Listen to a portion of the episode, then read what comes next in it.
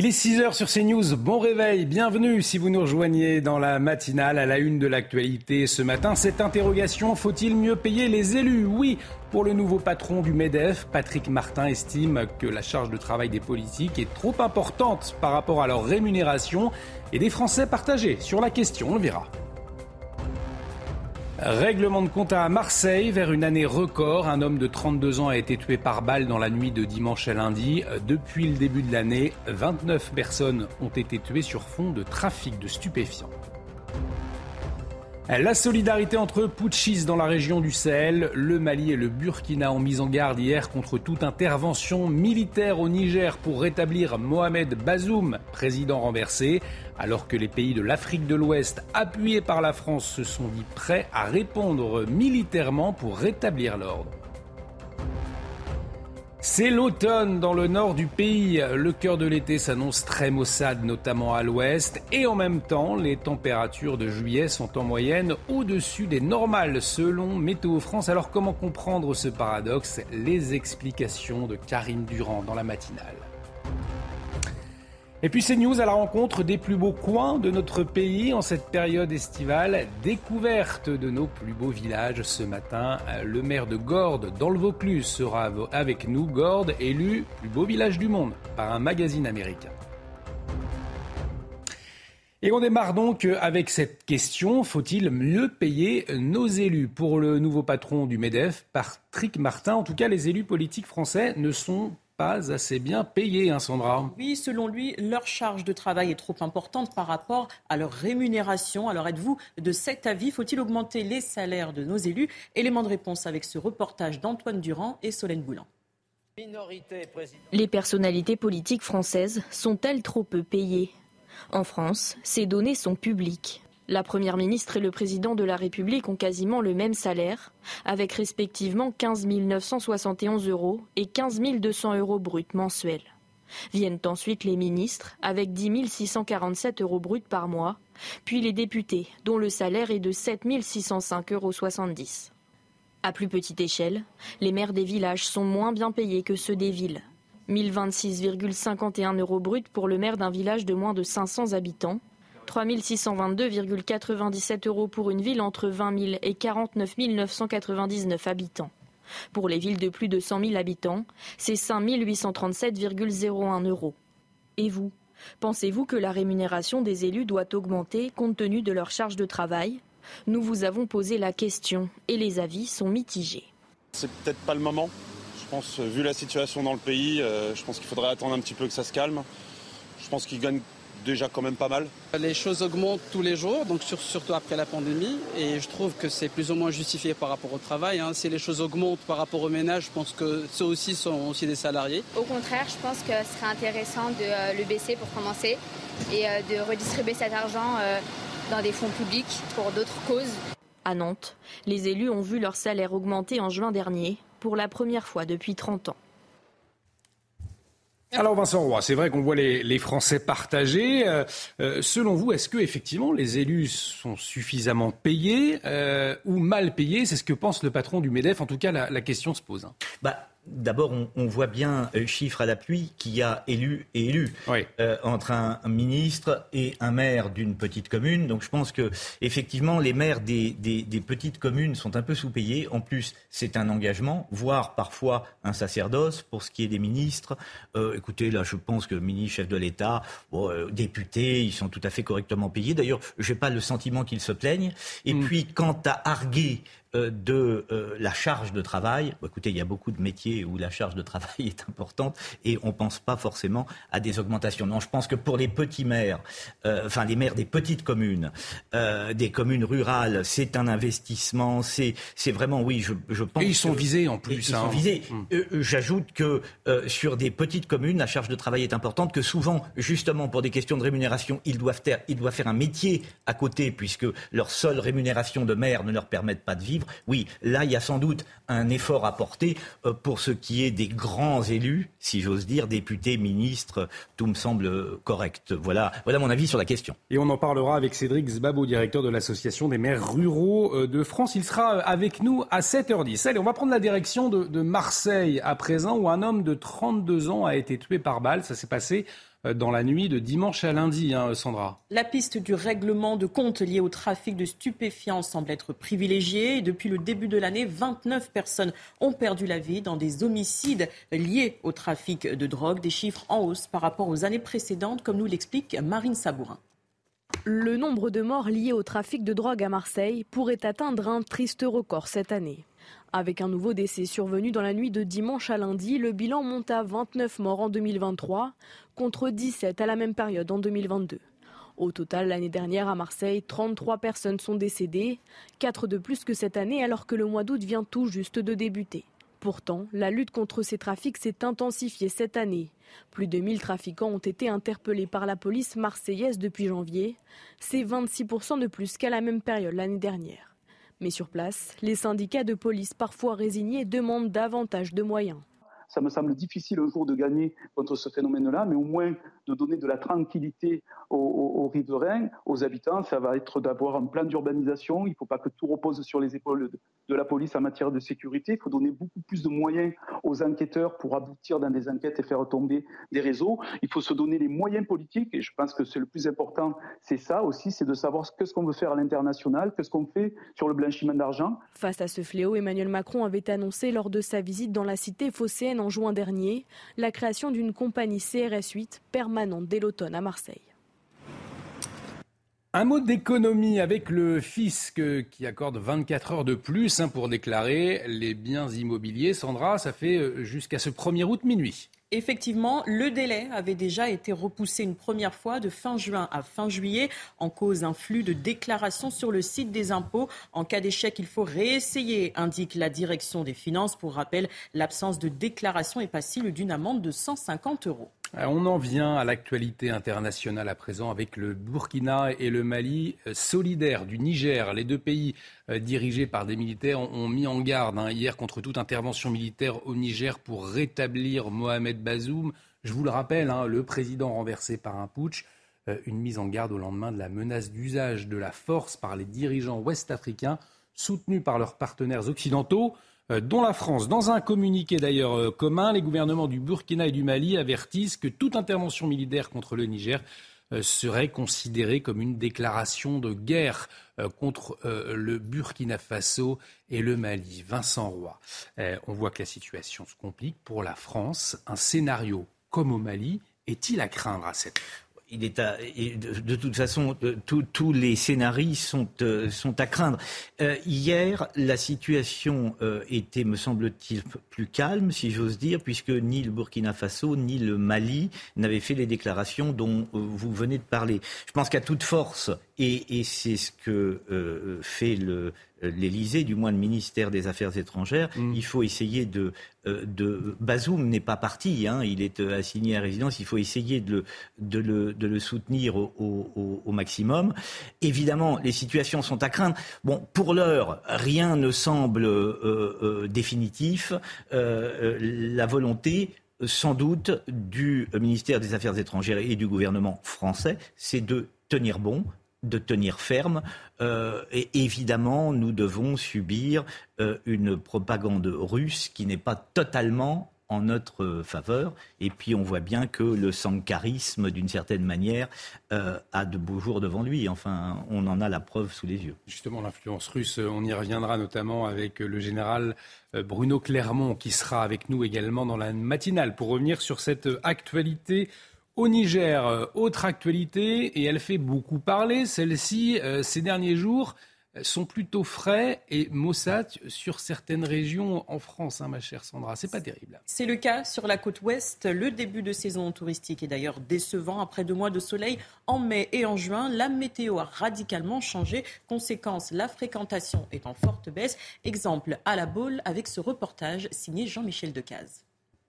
Jusqu'à la première semaine de juillet, tout allait bien. Depuis, le temps est détraqué. Vent, pluie, les perturbations se succèdent sur les côtes de l'Ouest, comme ici, à La Baule. Nous, on est normands, donc on est un petit peu habitués mais pas au mois de juillet. Hein. Juillet-août, c'est quand même euh, voilà, catastrophique et dommage pour nous qui sommes en vacances entre amis. Vous vouliez échapper aux fortes chaleurs? Eh ben ouais, eh ben là c'est réussi.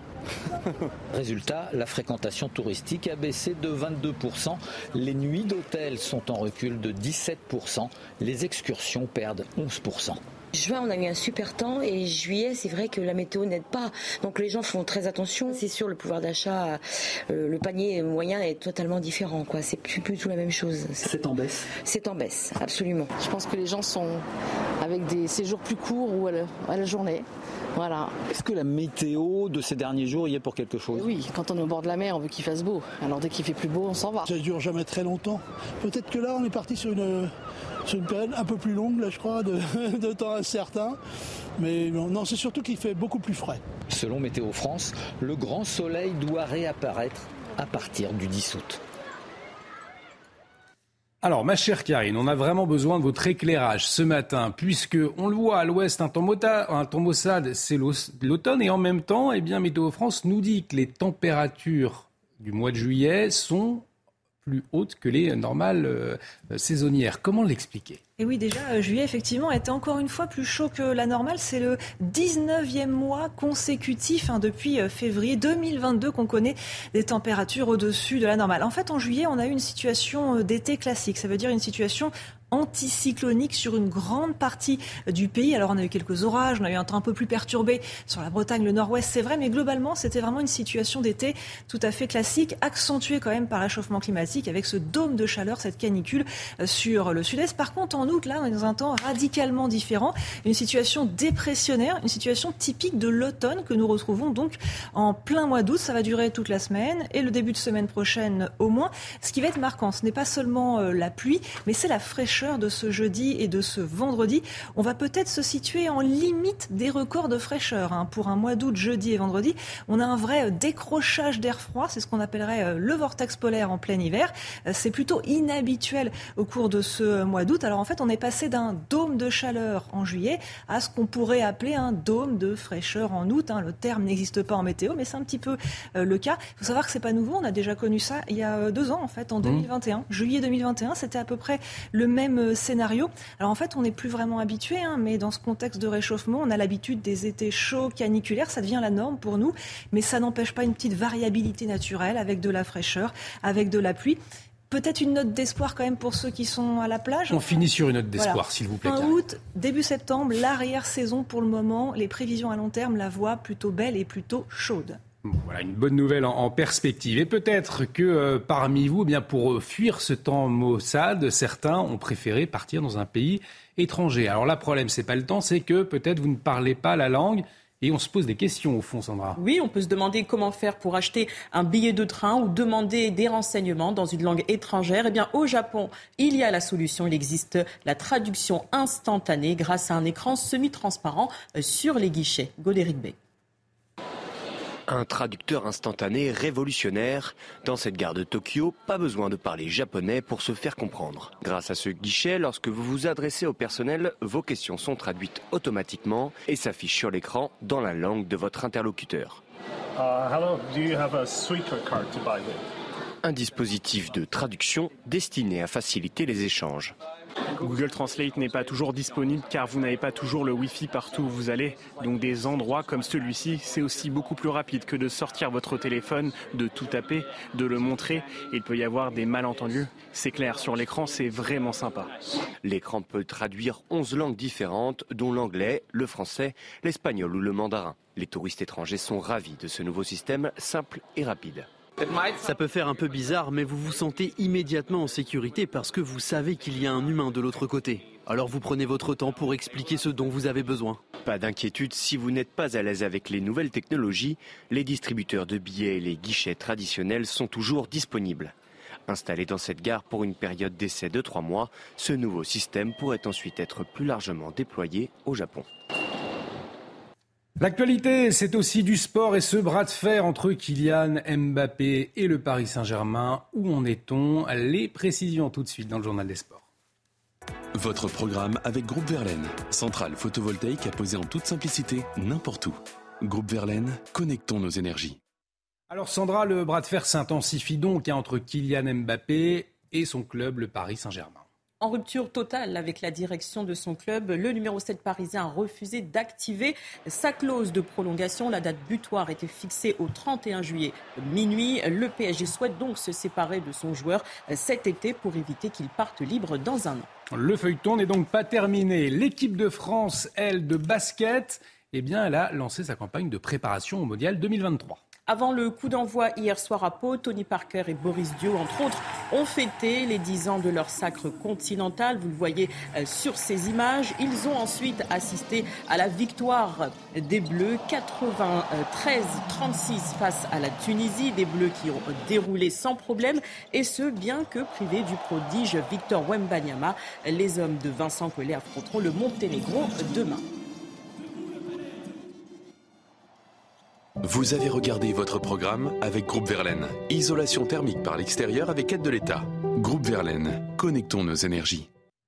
CNews vous fait découvrir les plus beaux villages de France en cette période estivale. Dans un instant, on sera avec le maire de Gordes. Gordes, c'est un village dans le Vaucluse, le plus beau village du monde même, selon un magazine américain. Restez avec nous, à tout de suite sur CNews.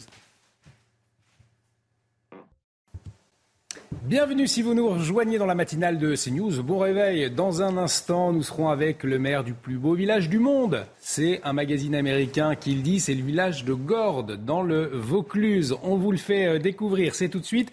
Euh, mais avant Sandra, que faut-il retenir des dernières informations? Les recherches ont repris hier, trois semaines après la disparition du petit Émile. Elles sont concentrées autour du hameau du Haut-Vernay dans les Alpes de Haute-Provence, où le garçon de deux ans et demi a été vu pour la dernière fois. Le périmètre des investigations a été élargi au-delà de 5 km. Des équipes cynophiles spécialisées dans la détection de restes humains et un drone ont été déployés.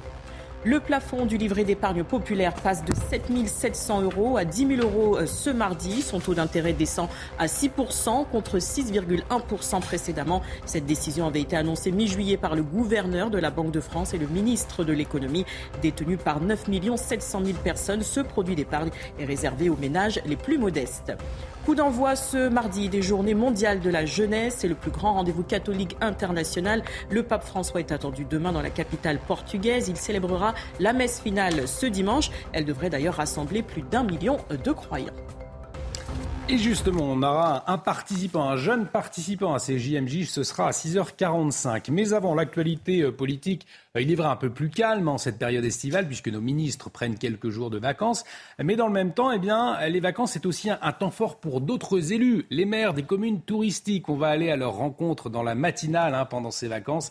Et aujourd'hui, direction, je vous le disais, la commune de Gordes. C'est dans le Vaucluse. Euh, Gordes élu plus beau village du monde par le magazine américain Travel Leisure en mai dernier. Pour en parler, on, appelle, on accueille justement son maire, euh, Richard Kitaef. Monsieur le maire, bonjour. Merci euh, d'avoir accepté notre invitation pour parler euh, de Gordes. On veut tout savoir, on veut même y aller. Vous Faites-nous envie ce matin. Qu'est-ce qui fait le, le charme de ce village situé, je le rappelle, face au massif du Luberon? Je crois que ce qui fait le charme de Gordes, c'est une alliance assez originale entre la culture, le patrimoine et l'architecture, puisqu'on a des règles architecturales depuis plus de 40 ans qui obligent à la construction en pierre sèche, ce qui donne aux paysages, aux hameaux et à tous les villages qui composent notre commune un caractère assez inattendu et qualitatif. Quels sont les, les monuments incontournables à découvrir euh, dans votre village à Gordes? Il y a deux monuments historiques publics classés qui sont incontournables, c'est le château qui date de la Renaissance et qui est tout à fait euh, intéressant puisque vous avez des expositions qui changent tous les six mois d'artistes nationaux et internationaux et qui avait pendant longtemps accueilli le musée Vasarely. Et vous avez le village des Boris qui est un village ancien entièrement constitué en pierre sèche, euh, qui est originaire de la préhistoire et qui présente effectivement des habitats traditionnel. Et ça, c'est un monument qui a beaucoup de succès. Et effectivement, vous avez des visiteurs du monde entier qui viennent voir le village des Boris. Effectivement, on voit ces photos absolument splendides. Peut-être un, premier bilan. Vous parliez de ces visiteurs étrangers. Est-ce que les touristes ont été euh, nombreux en ce mois de juillet? Oui, euh, à partir du mois de mars jusqu'en septembre ou octobre, il y a une véritable vie euh, touristique avec des visiteurs de, du, du, monde entier. Et le mois de juillet, c'est très bien passé. Il n'y a pas eu d'incident majeur particulier. Il y a eu des pics de fréquentation élevés, mais effectivement, ça s'est très bien passé. Il y a eu beaucoup de visiteurs.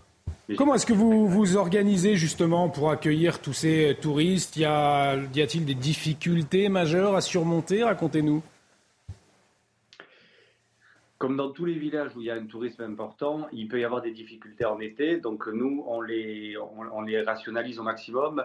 Euh, on a créé des parkings de délestage qui sont situés en dehors du centre historique, ce qui permet que les bus touristiques et les camping-cars ne traversent pas directement la commune.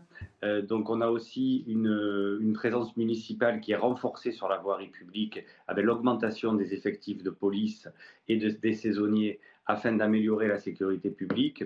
Et puis nous avons mis en place toute une série de dispositifs assez modernes comme les applications euh, smartphone qui permettent de limiter les files d'attente aux eurodateurs. Donc c'est vrai que c'est une, autre façon de fonctionner et de faire vivre la ville euh, en juin, juillet, août. Euh, parce que peut-être pour avoir une idée combien euh, d'habitants l'hiver et, combien de, touristes à la journée l'été? C'est difficile de donner des chiffres précis, mais nous avons environ 2000 habitants officiellement recensés. l'été, c'est-à-dire de, mai à septembre, nous passons à un village qui est habité à hauteur de, 10 à 15 000 personnes parce que nous avons beaucoup de résidences secondaires, d'hôtels de qualité, euh, du deux étoiles au palace. Et nous avons effectivement euh, tout un univers de gîtes, de masses, de tables d'hôtes qui s'ouvrent. Donc il y a effectivement une présence importante. Et par jour, on peut effectivement, certains jours, avoir sans doute au moins 10 000 visiteurs. Un grand merci en tout cas, euh, monsieur le maire, de nous avoir fait découvrir un peu Gordes ce matin. En tout cas, euh, on a envie euh, d'y aller. allez, chers amis téléspectateurs, découvrir donc ce village le plus beau. Hein. D'ailleurs, je disais tout à l'heure, selon un magazine américain. Un grand merci une nouvelle fois, Michard, Richard Kitef, maire de la commune de Gordes dans le Vaucluse. Donc, restez avec nous sur CNews. nous allons marquer une très courte pause dans un instant. Euh, on va revenir sur la disparition du petit Émile, des nouvelles recherches en cours trois semaines euh, après le drame. Restez avec nous sur CNews, on en parle dans un instant. Bienvenue dans la matinale de CNews. Si vous nous rejoignez dans un instant, quel temps va-t-il faire en France euh, aujourd'hui? On retrouve Karine Durand, mais avant, la météo des plages. Regardez votre météo avec Samsonite Proxys. Légère, résistante, durable. Une nouvelle génération de bagages. Place à présent à votre météo des plages où les conditions météo restent mitigées. 21 degrés seulement du côté de Deauville avec en prime le retour de quelques averses. Le temps restera également très nuageux à Perros-Guirec où vous aurez 18 degrés dans l'eau. Sur la façade ouest, 22 degrés seulement à Noirmoutier ou encore au Sable d'Olonne. Des températures qui restent donc en dessous des normales de saison. Dans le sud-ouest, on retrouve également un temps assez mitigé. 23 degrés seulement à Arcachon ou encore à Saint-Jean-de-Luz avec en prime le maintien de quelques averses. Dans l'eau, vous aurez localement 22 degrés à Royan. Le ciel sans nuages également autour du golfe du Lion. Vous aurez localement jusqu'à 32 degrés à Palavas. Dans l'eau, il fera 24 degrés à Argelès ou encore 22 degrés à Sanary. Entre la Côte d'Azur et la Corse, en revanche, c'est toujours l'été. Localement jusqu'à 35 degrés à Cannes. Et dans l'eau, vous aurez localement jusqu'à 26 degrés sous le soleil d'Ajaccio. C'était votre météo avec Samsonite Proxys. Légère, résistante, durable. Une nouvelle génération de bagages. Et quel temps dans le reste du pays? Tout de suite, on retrouve Karine Durand. La météo avec BDOR.fr. L'agence BDOR vous donne accès au marché de l'or physique. L'agence BDOR, partenaire de votre épargne. Alors Karine, aujourd'hui un temps très perturbé quasiment partout, sauf, sauf au sud-est. Hein. Oui, mais juste avant de parler de la France, on va parler de cet événement majeur qui s'est produit euh, en Chine euh, hier avec le passage du typhon Doksuri qui a provoqué des précipitations diluviennes. Vous le voyez sur euh, ces images, il y a au moins 11 morts et 27 disparus. On a eu, on a eu à Pékin jusqu'à 140 mm de pluie en moins de deux jours. Ailleurs en Chine, quasiment 600 mm de pluie en moins de deux jours. C'est absolument gigantesque. Heureusement, le typhon a régressé en tempête tropicale et il s'éloigne donc vers une accalmie. En France, de la pluie, mais sans aucune commune mesure avec ce qui se passe en Chine. Mais on a quand même de bons cumuls de précipitations euh, qui vont tomber du sud-ouest au nord-est et en particulier sur la Franche-Comté. On peut avoir 20 à 40, voire 50 mm. Donc là aussi, un petit risque d'inondation localisé pour la Franche-Comté. On peut avoir quelques coups de tonnerre au milieu de ces pluies. Par contre, c'est le retour du soleil sur euh, le nord-ouest après les précipitations d'hier et toujours du très beau temps Méditerranée, mais avec du vent fort, du vent de nord-ouest sur le golfe du Lion. En ce qui concerne l'après-midi, c'est l'amélioration euh, progressive, hein. moins d'averses, moins d'orages, euh, notamment sur la région Grand Est. Alors encore un petit risque sur le massif central, sur les Pyrénées. Et par contre, sur le nord-ouest, la pointe bretonne, une nouvelle perturbation est en train d'arriver en fin d'après-midi et en début de soirée. Les températures ce matin ne sont pas très élevées, mais elles sont assez classiques euh, quand même. 16 hein. degrés pour Paris, 14 en remontant euh, vers euh, Lille et 22 c'est le maximum à Perpignan. L'après-midi sera fraîche au nord, nord-ouest en particulier, en dessous des moyennes. 20 sur la pointe bretonne, 21 à Lille, 21 également à Strasbourg et encore de la chaleur, hein, modérée, mais de la chaleur quand même pour le sud-est, 33 pour Marseille. Les jours suivants, grande prudence pour votre mercredi en particulier, avec un coup de vent inhabituel pour la saison sur le nord-ouest, des rafales de vent qui pourront dépasser les 100 km à l'heure sur les caps du nord-ouest et 60 à 80 euh, également dans les terres. Donc attention à cette situation et pour la suite, ça reste perturbé quasiment tous les jours sur le nord du pays. C'était la météo avec BDOR.fr. L'agence BDOR vous donne accès au marché de l'or physique. L'agence BDOR, partenaire de votre épargne. Bienvenue et bon réveil à tous, chers amis, si vous nous rejoignez dans la matinale de CNews à la une de l'actualité ce matin. Ces nouvelles recherches, trois semaines après la disparition du petit Émile, recherches appuyées par des chiens et des drones, les enquêteurs élargissent leur champ d'action dans le Haut-Vernay. Aucune piste pour l'heure n'est écartée. Le point dans cette édition. Après la mort d'Enzo, poignardé dans l'heure, sa mère déplore le silence autour de ce drame et pointe du doigt des zones rurales qui n'intéressent personne. Constat partagé par le maire de la commune d'Enzo. On le verra. Deux jeunes pompiers de 17 et 20 ans à l'honneur. Ils ont sauvé de la noyade une enfant de 4 ans. Ça s'est passé au large de Canet en Roussillon. Nous avons recueilli le témoignage de l'un d'entre eux. Venise en danger, alerte l'UNESCO. Elle doit être placée sur la liste du patrimoine mondial en péril selon l'Organisation des Nations Unies en cause le tourisme et le réchauffement climatique. Les explications de notre correspondante en Italie. Et puis top départ des journées mondiales de la jeunesse au Portugal avec la messe d'ouverture à Lisbonne cet après-midi. Un million de jeunes du monde entier sont attendus, dont des milliers de Français. L'un d'entre eux sera notre invité dans un instant. Et les recherches ont repris hier, donc trois semaines après la disparition du petit Émile, hein, Sandra. Elles sont concentrées autour du hameau du Haut-Vernay dans les Alpes de Haute-Provence, où le petit garçon qu'on voit à l'image, euh, garçon de deux ans et demi, a été vu pour la dernière fois. Le périmètre d'investigation a été euh, élargi. Des équipes cynophiles spécialisées dans la détection de restes humains ont été déployées. Les explications de Solène Boulle. Toujours aucune trace d'Émile. Malgré les recherches effectuées la semaine dernière, le garçonnet de deux ans et demi reste introuvable.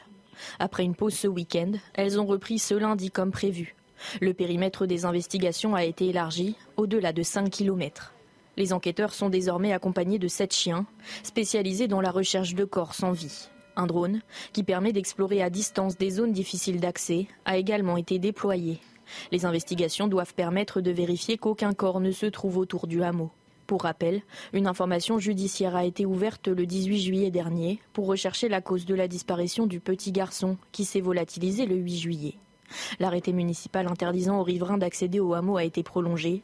Les recherches devraient quant à elles se poursuivre jusqu'à jeudi soir.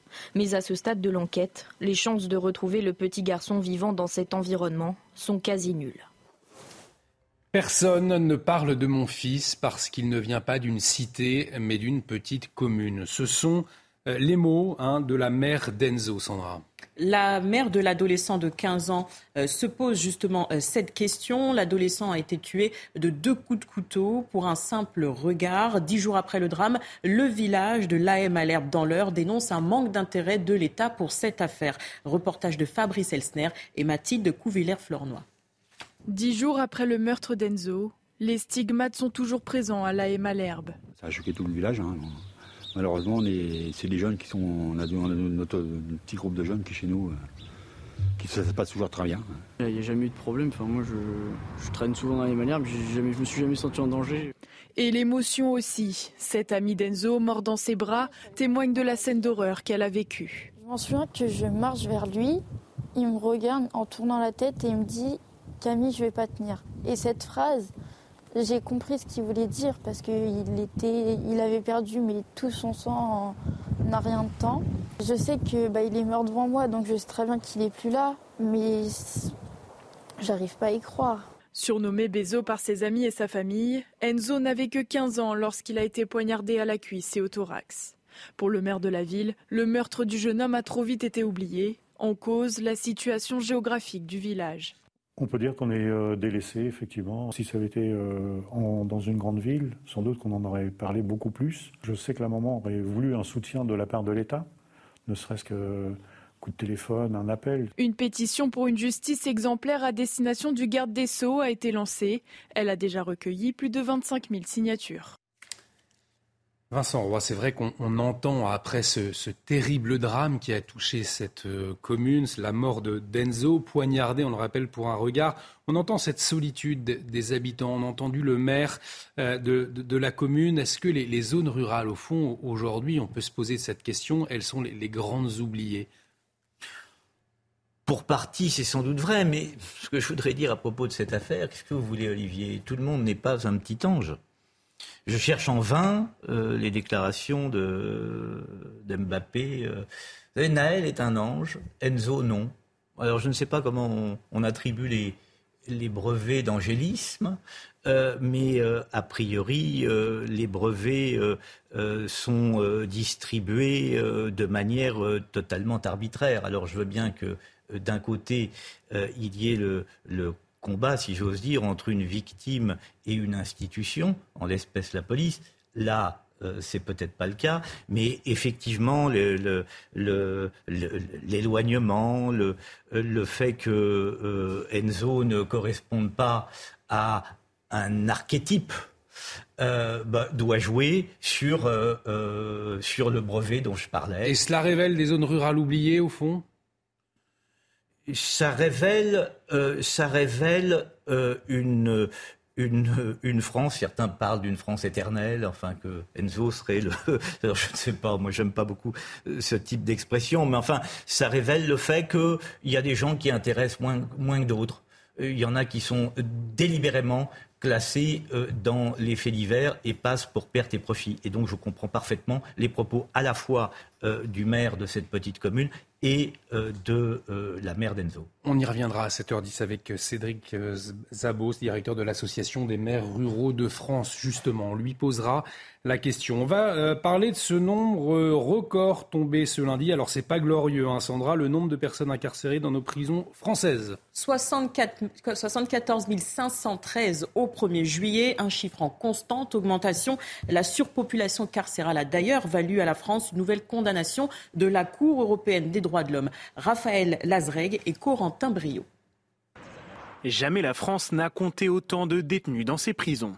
Selon le ministère de la Justice, 74 513 personnes sont actuellement derrière les barreaux, alors que l'administration pénitentiaire n'accueille que 60 666 places. Avec ce nouveau pic, la France bat pour la sixième fois en quelques mois son nombre record de détenus. Vous avez effectivement des détenus aussi qui, euh, qui, qui, se plaignent de leurs conditions euh, d'incarcération. Pourquoi? Parce que vous avez des détenus qui sont obligés des fois de dormir euh, à même un matelas au sol. Donc oui, la, prise en charge est malheureusement diminuée. La surpopulation est un problème pour les détenus et pour les surveillants en charge de leur sécurité.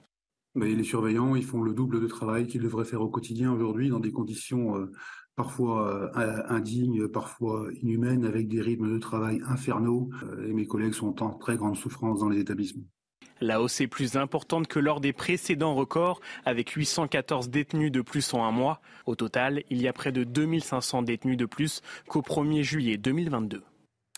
Au volet politique, à présent, le rappeur Medine, invité aux journées d'été d'Europe Écologie Les Verts. Il y participera le 24 août. Sandra, ce sera au Havre. Le Havre, c'est sa ville natale. Exactement. Et l'idée est venue après la contre-manifestation qu'il a organisée en mai dernier lors de la venue de Marine Le Pen. Au cours d'un rendez-vous intitulé Le canapé, il échangera avec la chef du parti, Marine Tondelier. Le thème, la force de la culture face à la culture de la force. Alors, Vincent Roy, ça fait parler euh, cette venue. On va peut-être euh, rappeler à nos téléspectateurs qui ne connaisseraient pas euh, Médine qui il est. Alors, il y luttait contre les violences policières et l'antiracisme. Il a été plusieurs fois euh, au centre de, polémiques. Il avait provoqué euh, notamment cette polémique lors d'un de ses concerts. Il avait incité son public à frapper sur des piñatas représentant des élus, notamment du Rassemblement national ou encore de Reconquête. Vincent Roy, qu'est-ce que cette invitation, elle dit au fond du projet des Verts aujourd'hui? Deux remarques d'abord. Euh, le, le, prôner euh, aujourd'hui euh, l'antiracisme, c'est l'un des fonds de commerce de Médine. Je rappelle toujours, pour qui veut l'entendre, cette phrase de Pasolini qui me paraît extrêmement signifiante dans l'époque dans laquelle nous vivons. Le fascisme reviendra, il s'appellera antifascisme. On peut dire le racisme reviendra, il s'appellera antiracisme. Et puis, autre chose, tout à l'heure, votre journaliste météo nous parlait d'un vortex polaire. Ce qui fait froid dans le dos, euh, c'est la manière qu'avait eu euh, de se comporter euh, ce rappeur avec des, comment vous appelez ça, des Pignata. Oui, des pignata, on tapait sur. Euh, voilà. Voilà de quoi aujourd'hui. Euh, et alors, euh, le, le, le, titre, enfin, explication de texte, le, titre de la conférence qu'il doit donner ou du s'appelle La force de la culture face à la culture de la force. Hmm. On se demande de quoi. Enfin, on est en plein dans le sujet, là. je veux dire, tout ça est extrêmement agressif et donne, à mon avis, une image d'Europe Écologie Les Verts, c'est-à-dire de l'écologie politique euh, donne une image tout à fait, à mon sens, décevante. Et cette venue de, de Médine qui va continuer euh, à faire parler. Euh, on verra bien ce qu'il dit d'ailleurs au moment de, ces journées d'été d'Europe Écologie Les Verts. On s'en doute de ce qu'il va dire. On s'en doute. on verra, en tout cas. L'UNESCO, de son côté, recommande de placer Venise au patrimoine mondial en péril. Expliquez-nous, Sandra. Raison invoquée, trop de touristes et également euh, les effets du réchauffement euh, climatique. L'Italie aurait pris des mesures insuffisantes pour lutter contre la détérioration du site. Le sujet sera d'ailleurs évoqué à Riyad, en Arabie Saoudite, le mois prochain, où se tiendra une réunion de l'UNESCO. On fait le point avec Natalia Mendoza, notre correspondante à Rome.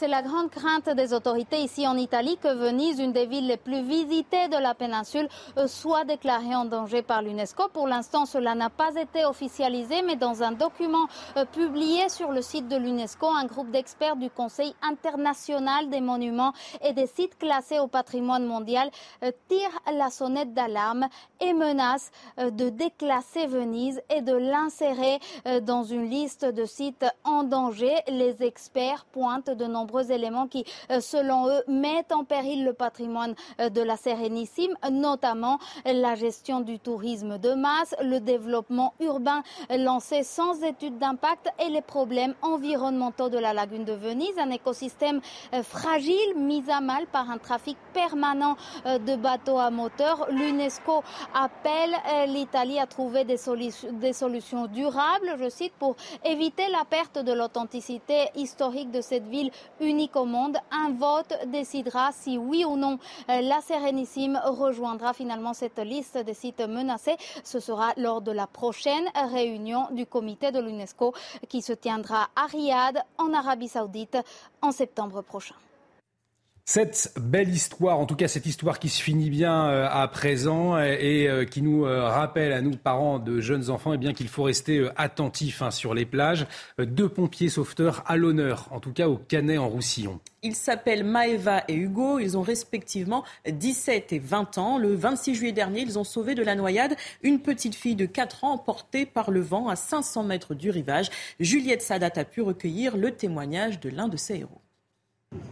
L'appel à l'aide a été lancé par les baigneurs postés sur le rivage. Mercredi dernier, aux alentours de midi, les témoins aperçoivent au loin une bouée jaune voguer vers le large. On est de suite partis avec notre embarcation de jet ski euh, sur la zone. Au bout de, de 10 minutes, on a pu avoir un visuel sur une bouée qui s'envolait. Donc on a immédiatement rejoint, euh, cette bouée. Au bout de 300 mètres, on a commencé à apercevoir des brassards roses. Et euh, en se rapprochant, en fait, on s'est aperçu que du coup, c'était une petite fille La fillette est âgée de 4 ans, elle est anglaise. Elle a échappé à la vigilance de ses parents en vacances dans la région. On l'a fait embarquer sur notre jet ski et puis euh, de là on est immédiatement rentré au bord et on a pu la, la ramener saine et sauve. Choquée et en légère hypothermie, la fillette est ensuite transportée par les pompiers à l'hôpital de Perpignan.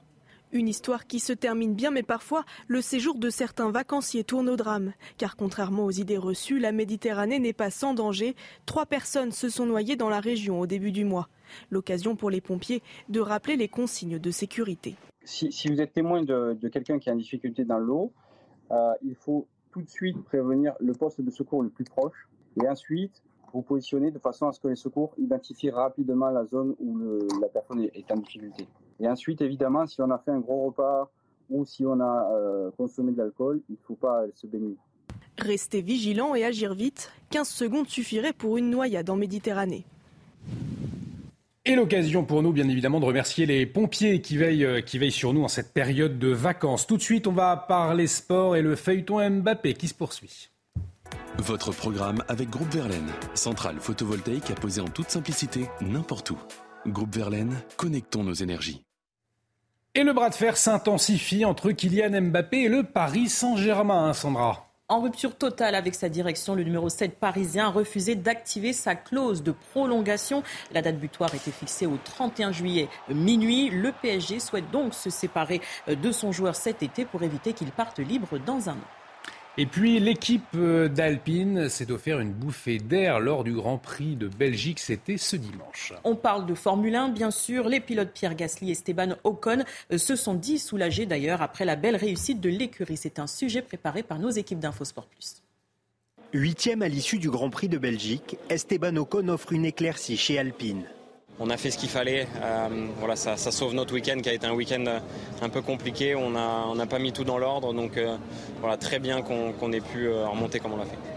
14e sur la grille de départ, Ocon est arrivé à entrer dans les points pour prolonger le beau week-end sur la piste de l'écurie française après le podium de Pierre Gasly samedi lors de la course sprint. Je pars au moins avec un petit trophée toujours, ça donne toujours le sourire. Seulement sixième au classement des constructeurs après 12 grands prix, Alpine Renault vit une première partie de saison compliquée, bien loin des ambitions annoncées en début d'année.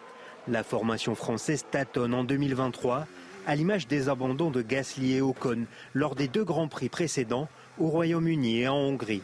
Alpine repart de Spa-Francorchamps avec 10 points, une éclaircie juste avant la trêve estivale qui s'annonce déjà agitée après le licenciement en fin de semaine de son directeur Otmar Safnauer et du directeur sportif Alan Perman. Vous avez regardé votre programme avec Groupe Verlaine. Isolation thermique par l'extérieur avec aide de l'État. Groupe Verlaine, connectons nos énergies.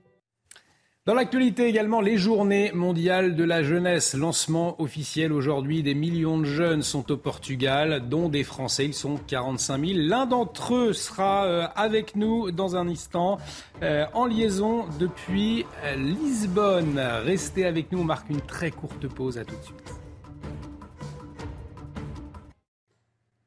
Bon réveil si vous nous rejoignez sur CNews. Dans un instant, on va parler des journées mondiales de la jeunesse. Elles s'ouvrent officiellement aujourd'hui. Des millions de participants, dont des Français. L'un d'entre eux sera avec nous dans un instant. Mais avant, le rappel des titres avec vous, ma chère Sandra. Le Burkina Faso et le Mali, solidaires du Niger face à la menace d'intervention militaire, ils affirment que toute action pour rétablir Mohamed Bazoum serait assimilée comme une déclaration de guerre à leurs deux pays. Cette mise en garde survient au lendemain de la menace d'usage de la force proférée par les dirigeants ouest-africains soutenus par leurs partenaires occidentaux, dont la France. Le fisc accorde 24 heures de plus pour déclarer les biens immobiliers, soit jusqu'à ce 1er août minuit. Le délai avait déjà été repoussé une première fois de fin juin à fin juillet en cause un flux de déclarations, un afflux de déclarations sur le site des impôts. En cas d'échec, il faut réessayer, indique la direction euh, des finances. Pour rappel, l'absence de déclaration est passible d'une amende de 150 euros. L'UNESCO recommande de placer Venise au patrimoine mondial en péril. Raison invoquée, trop de touristes auxquels s'ajoutent les effets du réchauffement climatique. L'Italie aurait pris des mesures insuffisantes pour lutter contre la détérioration du site. Le sujet sera évoqué lors de la prochaine réunion du comité de l'UNESCO à Riyad en Arabie saoudite le mois prochain. Merci Sandra. Vincent Roy qui connaît très bien Venise. Vous y reviendrez dans un instant sur cette actualité entre 7h et 8h. Mais avant, euh, les informations marquées également aujourd'hui par les Journées mondiales de la jeunesse. Elles s'ouvrent officiellement. Euh, euh, aujourd'hui donc à Lisbonne, au, Portugal, des JMJ qui rencontrent cette année eh bien, un franc succès hein, auprès des jeunes Français. Ils sont 45 euh, 000 sur place. La messe d'ouverture va se dérouler cet après-midi. Euh, le pape François, lui, est attendu demain. Et parmi ces jeunes, en ce moment, euh, au Portugal, à Lisbonne, Alexandre, Alexandre Jaluso, et il a accepté de se lever tôt puisqu'il est 5h45 au Portugal. Merci donc d'être en liaison avec nous tôt ce matin. Euh, tout d'abord, pour commencer, euh, vous êtes, vous, au Portugal depuis une semaine. Pourquoi est-ce que vous avez souhaité participer à ces journées mondiales de la jeunesse? En quoi c'est important pour vous d'être aujourd'hui à Lisbonne?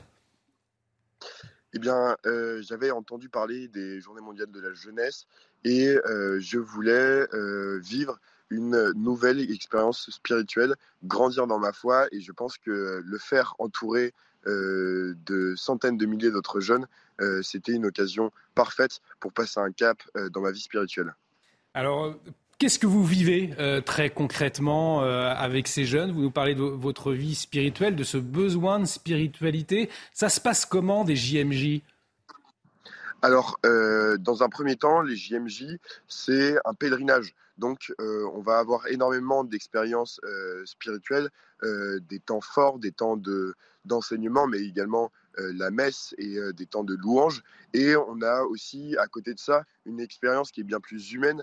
Euh, je pense aux nombreuses rencontres que j'ai pu faire, que ce soit avec les habitants locaux, donc les, Portugais, et également des jeunes qui viennent de partout dans le monde que j'ai pu rencontrer ici au Portugal. Alexandre, on vous entend parler de, spiritualité, votre, de votre soif de spiritualité. On sait qu'aujourd'hui, de moins en moins de Français, au fond, se, tournent vers l'Église. Euh, votre foi, euh, ces rencontres avec d'autres jeunes catholiques, ça vous apporte quoi dans, votre quotidien? Eh bien, euh, c'est ma foi et ces rencontres avec d'autres jeunes me permettent de croire que euh, nous avons un, avenir euh, finalement radieux euh, devant nous, toutes ces rencontres, le fait de voir que des milliers et des millions d'autres jeunes sont comme moi dans la foi et dans la religion, me permettent de penser, oui, que vraiment on a que l'avenir, mon avenir et l'avenir de cette, cette jeunesse peut être magnifique. Ça veut dire que voilà, vous n'êtes pas pessimiste sur votre avenir. Aujourd'hui, on voit l'actualité parfois euh, sombre, on peut avoir peur et en participant à ces JMJ, vous dites non, euh, c'est peut-être autre chose aussi ce qui m'attend? Eh bien, pas tout à fait. Euh, je, vois, je vois ici à Lisbonne, au Portugal, des milliers de jeunes de toutes nationalités différentes qui en fait sont unis par une seule chose, à savoir la religion, la foi et euh, je pense que quand on voit cette unité et cette fraternité qu'il y a entre nous, euh, je pense que notre avenir euh, est radieux, oui. Peut-être avant de vous, vous, libérer, un dernier mot. On le disait, messe d'ouverture aujourd'hui. Quel est votre programme? Il est très tôt, 5h45. Vous êtes déjà levé. Je ne sais pas si vous allez vous recoucher. en tout cas, qu'est-ce qui va se passer pour vous aujourd'hui? Eh bien, aujourd'hui est un, est un jour spécial pour tous les Français puisque c'est le jour où les Français vont tous se rassembler euh, dans un seul lieu à Lisbonne. Donc, euh, comme vous l'avez dit, les 45 000 Français se euh, rassemblent à Lisbonne avec la marinière avec l'insigne des JMJ que je porte. Excusez-moi, la lumière a été. Alors il y a un petit problème de liaison. La, la, la lumière s'est coupée. Heureusement, c'était euh, en fin de en fin d'interview. Merci Alexandre euh, Jaluso. La lumière qui s'est coupée à l'antenne, mais visiblement pas dans, dans votre vie. À entendre votre témoignage, euh, Alexandre Jaluso, donc avec ses 45 000 participants pèlerins à Lisbonne, les Journées mondiales de la jeunesse, donc qui démarrent aujourd'hui au Portugal. on suivra tout cela de très près, bien évidemment. On va marquer une très courte pause et dans un instant, cette interrogation, faut-il mieux payer les élus? C'est oui pour le nouveau patron euh, du MEDEF. On y revient tout de suite, restez avec nous sur CNews. Faut-il mieux payer nos élus? On va se poser la question dans un instant. C'est en tout cas l'avis du nouveau euh, patron du MEDEF. Mais avant, une petite respiration. Petite respiration avec l'instant musique, comme tous les matins, vous le savez. Et ce matin, The Weeknd. The Weeknd qui a dévoilé le clip de son titre populaire. Alors, le chanteur canadien est actuellement en France, hein, après le, le Stade de France le week-end dernier. Il va se produire. Aujourd'hui, ce sera à Bordeaux. On va écouter un extrait donc de Popular.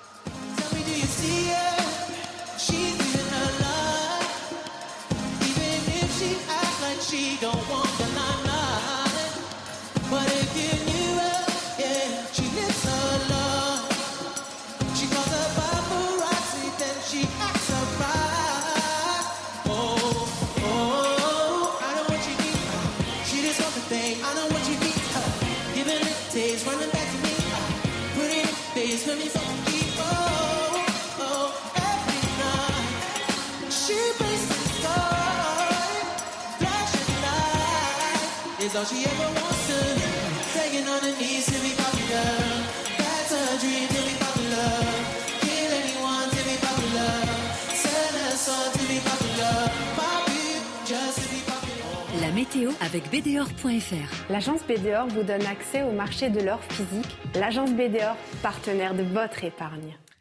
Et la météo tout de suite dans la matinale. Bonjour ma chère Karine. Du vent, de la pluie, de la fraîcheur, bref, c'est quasiment l'automne. Oui, et les températures sont parfois automnales. Hein. Alors pas vraiment au sud-est. Au sud-est, ça reste l'été. Regardez le relevé de température d'hier, 33 à Perpignan, Clermont-Ferrand. C'est soit dans les moyennes, soit légèrement au-dessus des moyennes. Par contre, euh, au nord-ouest, à Brest ou Rouen, 18 à 19 degrés. Là, c'est vraiment en dessous des moyennes de saison, avec encore euh, une météo pluvieuse au programme de cette journée, des pluies euh, qui s'étalent globalement de l'Aquitaine jusqu'au Massif central, en remontant vers le nord-est. Attention, c'est vraiment en Franche-Comté qu'on aura les plus forts cumuls de précipitations, 20 à 40 mm, localement 50 possibles d'ici ce soir, donc peut-être un risque d'inondation localisée. Prudence sur les routes, on peut avoir quelques coups de tonnerre aussi. Par contre, au nord-ouest, le soleil revient peu à peu, et puis du vent fort sur le golfe du Lion, du vent de nord-ouest jusqu'à 70 km à l'heure. Au cours de l'après-midi, le temps s'améliore quand même un peu entre euh, les Pyrénées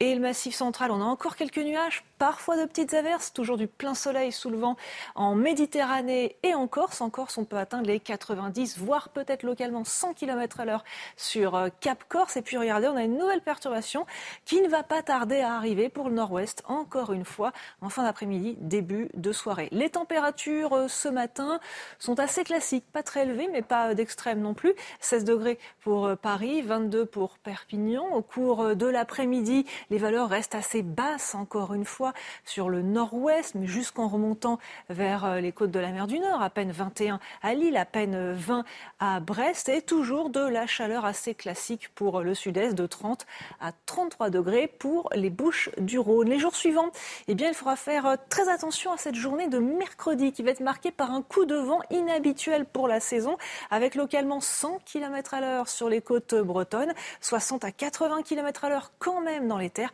avec encore de la pluie. Et globalement, tous les jours suivants vont être marqués par un temps euh, pluvieux, orageux, pas très chaud, encore une fois, pour la moitié nord.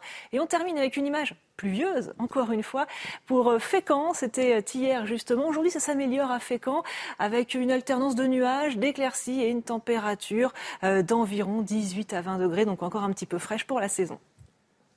C'était la météo avec BDOR.fr. L'agence BDOR vous donne accès au marché de l'or physique. L'agence BDOR, partenaire de votre épargne. Bienvenue, bon réveil. Si vous nous rejoignez euh, dans la matinale de CNews, il est 7h. À la une de l'actualité ce matin, faut-il mieux payer les élus? Eh bien, c'est oui pour le nouveau patron du MEDEF. Patrick Martin estime la charge de travail des politiques trop importante par rapport à leur rémunération et des Français partagés sur la question. On le verra. Règlement de compte à Marseille vers une année record. Un homme de 32 ans a été tué par balle dans la nuit de dimanche à lundi. Depuis le début de l'année, 29 personnes ont été tuées sur fond de trafic de stupéfiants. La solidarité entre putschistes dans la région du Sahel. Le Mali et le Burkina ont mis en garde hier contre toute intervention militaire au Niger pour rétablir Mohamed Bazoum, président renversé, alors que les pays de l'Afrique de l'Ouest, appuyés par la France, se sont dit prêts à répondre militairement pour rétablir l'ordre.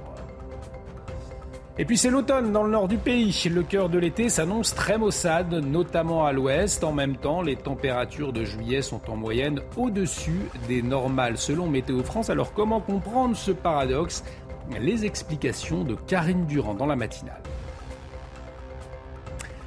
Pour le nouveau patron du MEDEF, Patrick Martin, eh bien, les élus politiques français ne sont pas assez bien payés, hein, Sandra. Selon lui, la charge de travail est trop importante par rapport à leur rémunération. Alors êtes-vous de cet avis? Faut-il augmenter les salaires de nos élus? La réponse avec ce reportage d'Antoine Durand et Solène Boulin. Les personnalités politiques françaises sont-elles trop peu payées? En France, ces données sont publiques. La Première ministre et le Président de la République ont quasiment le même salaire, avec respectivement 15 971 euros et 15 200 euros bruts mensuels. Viennent ensuite les ministres, avec 10 647 euros bruts par mois, puis les députés, dont le salaire est de 7 605,70 euros. À plus petite échelle, les maires des villages sont moins bien payés que ceux des villes. 1026,51 euros bruts pour le maire d'un village de moins de 500 habitants 3 622,97 euros pour une ville entre 20 000 et 49 999 habitants. Pour les villes de plus de 100 000 habitants, c'est 5 837,01 euros. Et vous? Pensez-vous que la rémunération des élus doit augmenter compte tenu de leur charge de travail?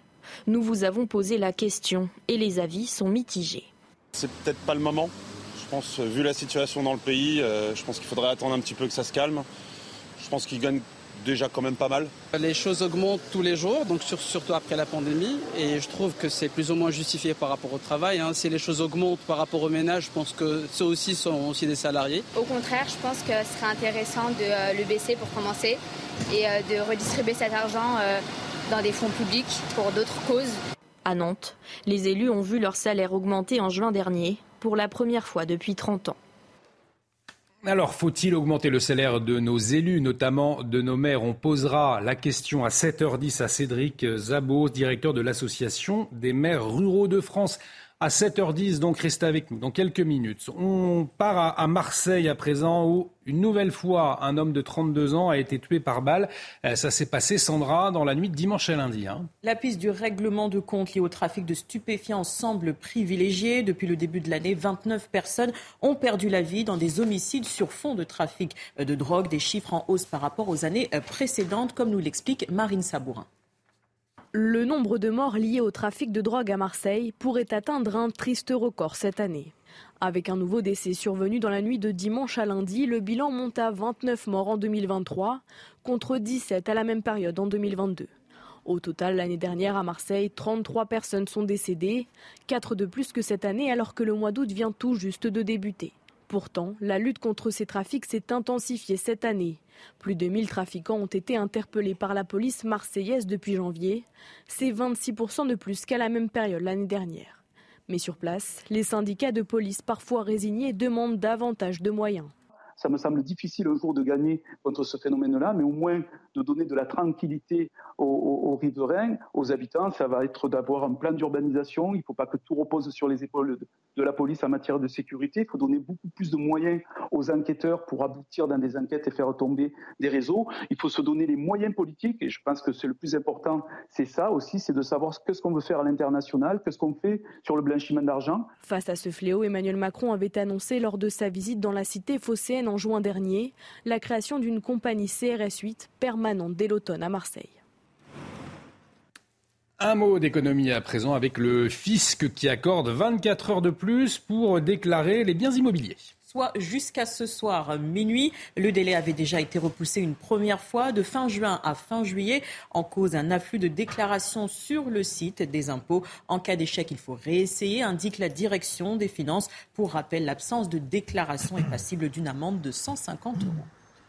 Et les ministres qui sont, eux, officiellement en vacances hein, depuis ce lundi, un, un, congé studieux, mais ils doivent rester, Sandra, mobilisables. Et oui, d'ailleurs, certains ont décidé de rester euh, sur Paris pour préparer la rentrée, d'autres ont décidé de profiter de leur pause estivale. Alors, quelles sont les destinations euh, privilégiées? Les explications de Mathilde Ibanez. Les vacances pour les membres du gouvernement ont commencé et c'est dans le Var, à Brigançon, qu'Emmanuel Macron et son épouse ont posé leurs valises pour une quinzaine de jours. Comme lui, Elisabeth Borne ou encore Olivier Véran sont partis se reposer dans la région. Bruno Le Maire, quant à lui, a décidé de partir prendre le soleil sur la côte basque. Clément Beaune ou encore Catherine Colonna sont partis en Corse et Éric Dupond-Moretti dans les Alpes-Maritimes. Des vacances studieuses pour les ministres puisque, comme chaque année, les membres du gouvernement se doivent de rester à deux heures de Paris, d'être joignables, d'être en veille active et surtout d'être mobilisables. Gérald Darmanin, lui, est en vacances dans les Bouches du Rhône, mais il est attendu le 15 août prochain pour un déplacement officiel en Polynésie française pour l'organisation des JO 2024. La rentrée des classes pour les membres du gouvernement se fera en tout cas le 23 août pour le premier conseil des ministres. Vincent Roy, l'exécutif qui est en vacances, donc, mais électricité, budget, immigration, des défis hein, qui attendent l'exécutif à la rentrée. Un exécutif toujours sans majorité. Oui, et on peut se poser la question de la légitimité de la vacance des ministres. Pourquoi, pourquoi les ministres partiraient en vacances? Je veux dire, on est au gouvernement, ils y sont pas pendant dix ans, ils y sont parfois pendant un an, deux ans. La question se pose clairement oui, la question se pose. Pourquoi est-ce que Et puis alors, c'est très euh, franco-français. On nous indique euh, où est-ce qu'ils vont en vacances. Avant, ils partaient. Maintenant, ils n'ont plus le droit de partir. Enfin, ils restent à deux heures de Paris. Euh, tout au plus, ils peuvent aller en Corse, pas à l'étranger. On, on, resserre. Ils doivent. Bon, en fait, tout ça ressemble davantage à à, une mascarade qu'à autre chose. Enfin, euh, pourquoi est-ce qu'on aurait besoin de savoir si tel est en Corse, tel dans les Alpes-Maritimes Enfin, tout ça me paraît euh, à la fois euh, vain et, puis, je, le répète, je me demande pourquoi le... le, je vous dis ça parce qu'il n'arrête pas de nous répéter, c'était le cas de Madame Borne lors de sa dernière interview et le cas de Dupont-Moretti également dans sa dernière interview, il n'arrête pas de nous répéter nous sommes à la tâche nous sommes à la tâche. Nous sommes à la tâche. Eh bien, messieurs, madame, restez à la tâche. Sachant que la rentrée euh, s'annonce aussi euh, compliquée. Ils vont être à la tâche aussi, oui, oui, oui, bien sûr. L'actualité internationale euh, à présent marquée par le Burkina et le Mali, hein, qui se sont déclarés solidaires du Niger, Sandra. Oui, ils sont déclarés solidaires du Niger. Les deux pays dirigés par des militaires ont mis en garde hier contre toute intervention militaire au Niger pour établir Mohamed Bazoum, président renversé par un putsch. Une mise en garde au lendemain de la menace d'usage de la force par les dirigeants ouest-africains soutenus par leurs partenaires occidentaux, dont la France. Et le général Bruno Clermont sera avec nous à 7h30 justement pour revenir sur la situation sur place. On revient en France avec euh, ces derniers jours. Vous l'avez constaté, si vous êtes à, l'ouest notamment, bien plutôt frais et maussade hein, sur certaines régions. Alors je le disais, plutôt sur les côtes de l'Ouest, début de la saison touristique est même décevant après deux mois de soleil en mai et juin. La météo, euh, elle a complètement, radicalement changé, Sandra. Après euh, deux mois euh, de soleil, mai et juin, vous le disiez, la météo a totalement changé et conséquence, la euh, fréquentation est en forte baisse, notamment à la boule. Alors ma chère Karine, on, ne comprend pas bien. On a d'un côté ce temps maussade, ce temps d'automne dans l'ouest du pays, en même temps Météo France qui nous dit que les températures du mois de juillet, elles sont au-dessus des normales saisonnières. Expliquez-nous. Oui, il y a un énorme contraste en fait entre ces deux mois. Alors juillet a encore une fois été plus chaud que la moyenne, comme les 18 mois précédents. Euh, c'est le cas depuis février 2022. Euh, Tous les mois sont plus chauds que la normale avec un mois de juillet qui a été euh, typique de l'été des conditions globalement anticycloniques. Alors on a quand même eu quelques orages, on a eu un temps plus maussade au nord-ouest, mais c'est une situation vraiment classique, accentuée quand même par le réchauffement climatique. N'oublions pas le dôme de chaleur dans le sud-est avec cette canicule. Et là, début août, c'est totalement différent. On a une situation qui est classique, pour l'automne cette fois-ci. Ça veut dire avec des dépressions très actives, très creuses qui se succèdent sur le nord euh, du pays, avec euh, en plus ces pluies, cette fraîcheur qui vont durer euh, toute la semaine et même probablement une partie de la semaine prochaine. Ce qui va être marquant, ce n'est pas forcément la pluie, c'est vraiment la fraîcheur de jeudi et de vendredi. On va se situer en limite des records de froid pour un mois d'août. On a un vrai décrochage d'air froid. En hiver, on appellerait ça l'arrivée du vortex polaire. En fait, on passe un peu d'un d'un dôme de chaleur au mois de juillet à ce qu'on pourrait appeler un dôme de fraîcheur, même si ça n'existe pas au niveau euh, météo. Alors on a déjà connu ça, hein, pas si loin, euh, en, juillet 2021. C'était à peu près la même situation, mais on a tendance à l'oublier dans ce contexte de réchauffement climatique. On s'habitue à des étés euh, très chauds. On a l'impression que c'est la norme, mais non. On peut également avoir l'été, de la pluie, de la fraîcheur. Ce n'est pas si anormal que ça. En fait, le réchauffement, ça n'empêche pas la variabilité quand même naturelle du climat et de la météo. Merci beaucoup, Karine, pour toutes ces, précisions intéressantes. Et, on en a besoin, effectivement. Et on va aller en, Provence. Vous nous le disiez, en Provence, ou dans le sud-est, eh bien, il, fait beau. Et la région est à la recherche d'un tourisme eh bien, qui n'épuise pas la, ressource en eau, Sandra. La région est prisée euh, des touristes, mais l'eau euh, se raréfie en fonction, en raison du réchauffement euh, climatique. Des hôtels et campings tentent de trouver des solutions, parmi elles l'arrosage raisonné ou encore la diversification de la végétation. Tony Pitaro. Dans le pommeau de douche, vous avez un réducteur de pression qui permet d'économiser jusqu'à 50% d'eau. Pour réduire sa consommation d'eau, ce propriétaire d'un camping en Provence a su s'adapter. La gestion de l'eau, nous avons commencé à, refaire l'intégralité des sanitaires. Euh, puis nous avons ensuite euh, équipé les sanitaires avec des panneaux solaires. Nous faisons euh, de l'arrosage raisonné pour ce qui est des plantes, de la végétation. Après avoir frôlé le manque d'eau l'été dernier, cet autre camping a fait le choix d'une couverture de piscine isolante pour éviter l'évaporation. Je crois qu'il y a un avant 2022 et un après 2022. On a conscience aujourd'hui que l'eau est, fragile et qu'on en a extrêmement besoin et donc il faut la préserver avec des gestes euh, quotidiens. Des gestes transmis aux visiteurs par les acteurs du tourisme. Ils ont un rôle vraiment de, faire passer le message vis-à-vis de leurs visiteurs pour dire euh, écoutez là il faut faire des économies d'eau quand vous sortez de votre douche il faut euh, il faut fermer quand vous sortez de votre chambre la clim faut l'arrêter des habitudes à prendre pour garantir de l'eau même en période de sécheresse dans l'actualité euh, également ce matin, le feuilleton Mbappé qui se poursuit. On en parle tout de suite dans le journal des sports. Votre programme avec Groupe Verlaine, centrale photovoltaïque à poser en toute simplicité n'importe où. Groupe Verlaine, connectons nos énergies. Et le bras de fer donc qui s'intensifie, hein, Sandra, entre Kylian Mbappé et le Paris Saint-Germain. Rupture totale entre le numéro 7 parisien et sa direction. Il a refusé d'activer sa clause de prolongation. La date butoir était fixée au 31 juillet euh, minuit. Le Paris Saint-Germain souhaite donc se séparer de son joueur cet été pour éviter qu'il parte libre dans un an.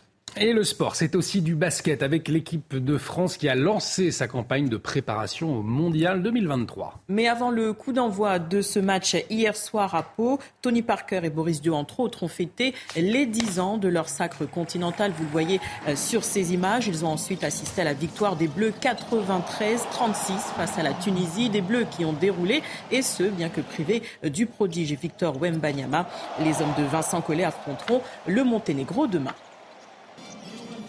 Vous avez regardé votre programme avec Groupe Verlaine. Isolation thermique par l'extérieur avec aide de l'État. Groupe Verlaine, connectons nos énergies. Faut-il mieux payer les élus? C'est oui pour le nouveau patron du MEDEF. Je pose la question dans un instant euh, à notre invité. Notre invité Cédric Zabot, directeur de l'Association des maires ruraux de France, est en liaison avec nous. Nous parlerons euh, aussi de ces zones rurales. Est-ce qu'elles sont oubliées aujourd'hui en France Restez avec nous, c'est tout de suite sur CNews. Bon réveil, bienvenue si vous nous rejoignez sur CNews. Faut-il mieux payer les élus? C'est oui pour le nouveau patron du MEDEF. Je pose la question dans un instant à notre invité Cédric Zabot, directeur de l'Association des maires ruraux de France. Mais avant, on fait un point sur les toutes dernières actualités avec vous, Sandra Chiombo. Les recherches ont repris hier, trois semaines après la disparition du petit Émile. Elles sont concentrées autour du hameau Auvernais, dans les Alpes de Haute-Provence, où le garçon de deux ans et demi a été vu pour la dernière fois. Le périmètre des investigations a été élargi au-delà de 5 km. Des équipes cynophiles euh, spécialisées dans la détection de restes humains et un drone ont été euh, déployés. Le plafond du livret d'épargne populaire passe de 7 700 euros à 10 000 euros ce mardi. Son taux d'intérêt descend à 6% contre 6,1% précédemment. Cette décision avait été annoncée mi-juillet par le gouverneur de la Banque de France et le ministre de l'économie. Détenu par 9 700 000 personnes, ce produit d'épargne est réservé aux ménages les plus modestes. Coup d'envoi ce mardi des Journées mondiales de la jeunesse. C'est le plus grand rendez-vous catholique international. Le pape François est attendu demain dans la capitale portugaise. Il célébrera la messe finale ce dimanche. Elle devrait rassembler plus d'un million de croyants. Merci Sandroit. Et nous nous posons cette question dans la matinale. Faut-il mieux payer les élus? Euh, Puisque le nouveau patron du MEDEF s'est exprimé sur le sujet, pour lui, c'est oui. Patrick Martin estime la charge de travail des politiques trop importante par rapport à leur rémunération. Euh, des Français, eux, partagés euh, sur la question. On l'a vu euh, dans l'un de nos reportages. On va en parler avec notre invité ce matin, Cédric Zabot, directeur de l'Association des maires ruraux de France. Cédric Zabot, bonjour. Merci d'avoir accepté notre invitation. Je vous pose donc directement la question ce matin. Est-ce que, selon vous, les élus ne sont pas assez payés? Faut-il augmenter leur rémunération, selon vous? Bonjour. Si on se place du côté des élus ruraux, euh, les 480 000 élus ruraux, pour l'essentiel, sont bénévoles. Je dis bien bénévoles, c'est-à-dire qu'ils ne touchent aucune indemnité. Donc les augmenter, par définition, c'est une évidence et c'est une nécessité. Si on parle des maires et des adjoints, quelques dizaines de milliers de personnes aujourd'hui en France sont effectivement indemnisées. Ce n'est pas un salaire, ce n'est pas un revenu. Euh, on n'est pas à 100% maire. On peut 60% des maires euh, élus en 2020 euh, sont des actifs, donc ça veut dire qu'ils concilient leur vie professionnelle avec euh, leur vie euh, d'élu, et que effectivement l'indemnité est censée compenser une partie de la perte de salaire qu'ils concèdent en devenant élus. Et donc oui, évidemment, aujourd'hui, cette question-là, à l'échelle des territoires ruraux, à l'échelle des communes rurales, cette question des indemnités, il ne faut pas que ce soit un sujet tabou, et c'est très bien qu'une personnalité comme le, nouveau patron du, MEDEF euh, mette ça sur la table, puisque nous, on le fait depuis des dizaines d'années sans jamais être entendu. Donc c'est très bien qu'une personnalité puisse relayer cette exigence démocratique. La démocratie, a un coût. Et ce coût-là, aujourd'hui, il n'est pas assumé pour la République à l'échelle des territoires ruraux, puisque effectivement, on a des indemnités qui ne compensent pas les pertes de salaire que concèdent euh, les élus en s'engageant. Effectivement, on parle de 1000 euros, 26 euros brut, brut hein, pour un maire d'un village de moins de 500 euh, habitants. Vous parliez, ce sont effectivement des, indemnités. 3 euh, 622 euros brut entre 20 000 et 49 999, 5 837, donc un peu plus pour les, grandes villes, hein, de plus de 100 000 habitants. Aujourd'hui, en tout cas, au vu de la charge du travail, au vu des contraintes des maires, des insultes même, on en a beaucoup parlé ces derniers mois. Est-ce que le risque, effectivement, c'est de voir de moins en moins de citoyens euh, s'engager pour leur commune euh, euh, en se présentant comme maire, par exemple? Est-ce que ça, c'est quelque chose que vous pouvez constater? Et si effectivement il y avait une hausse de rémunération, ça pourrait motiver davantage les citoyens, selon vous? Clairement, ce n'est pas, pas le seul paramètre, mais évidemment, c'est un des paramètres. On a identifié nous trois sujets, la question de la sécurité, pas simplement physique, mais la sécurité au sens où, effectivement, par exemple, un salarié du privé qui décide de s'engager pendant six ans pour devenir maire de son village, quelle est sa garantie de retrouver un emploi dans un, dans un rang, dans une qualification, dans une responsabilité six ans plus tard? Aujourd'hui, elle n'existe pas. Sur la disponibilité, Aujourd'hui, euh, notamment beaucoup d'élus, on le voit, qui travaillent dans le privé, et c'est très bien qu'on puisse entamer, on avait écrit d'ailleurs aux, responsables euh, des, salariés, des syndicats de salariés et, d'employeurs, pour les interpeller là-dessus, sur la conciliation du mandat d'élu avec la vie professionnelle. Et effectivement, ça peut être un paramètre de choix. Et nous, on a une lecture assez optimiste et positive. Les élections municipales, c'est en 2026. On a largement le temps, les législateurs ont largement le temps de faire changer la donne, de changer les règles pour effectivement donner envie à des citoyens de venir compléter, remplacer, euh, se substituer ou accompagner des élus actuels pour dire bah oui finalement c'est pas si désintéressant que ça puisqu'on ne perd pas d'argent. Nous c'est ce qu'on demande à l'échelle des, communes rurales, c'est que les élus qui s'engagent, qui sont actifs, n'aient pas de perte de revenus disponibles. Ça, ça a un coût, euh, il faut l'assumer. Pour l'instant, ce débat-là, il est entrouvert avec les, avec les propos du président euh, Martin, mais il faut j'allais dire, creuser le sillon et interpeller les parlementaires. On sait que le gouvernement réfléchit enfin, j'allais dire, à un statut de l'élu. Eh bien, c'est peut-être l'occasion d'avoir ce débat-là. On a le temps, hein, on a le temps démocratique, on a deux ans avant les élections, euh, avant, l'année précédente les élections municipales. Donc profitons de ce temps-là pour mettre ce débat sereinement, sans tabou, c'est pas des sommes exorbitantes, vous, mmh. vous, les avez citées. Pour 90% des communes, on est, on est sur des, quelques centaines d'euros, parfois un, millier, un, peu plus d'un millier d'euros. Donc c'est pas c'est pas de nature à, compenser un salaire, mais c'est quelque chose qui doit être assumé collectivement pour avoir du temps disponible pour que les élus puissent s'occuper de vous. En tout cas, la question est posée ce matin euh, sur CNews. Merci à vous, Cédric Zabot, d'avoir accepté notre invitation. Je le rappelle, hein, vous êtes directeur de l'Association des maires ruraux en France. On va marquer une très courte pause.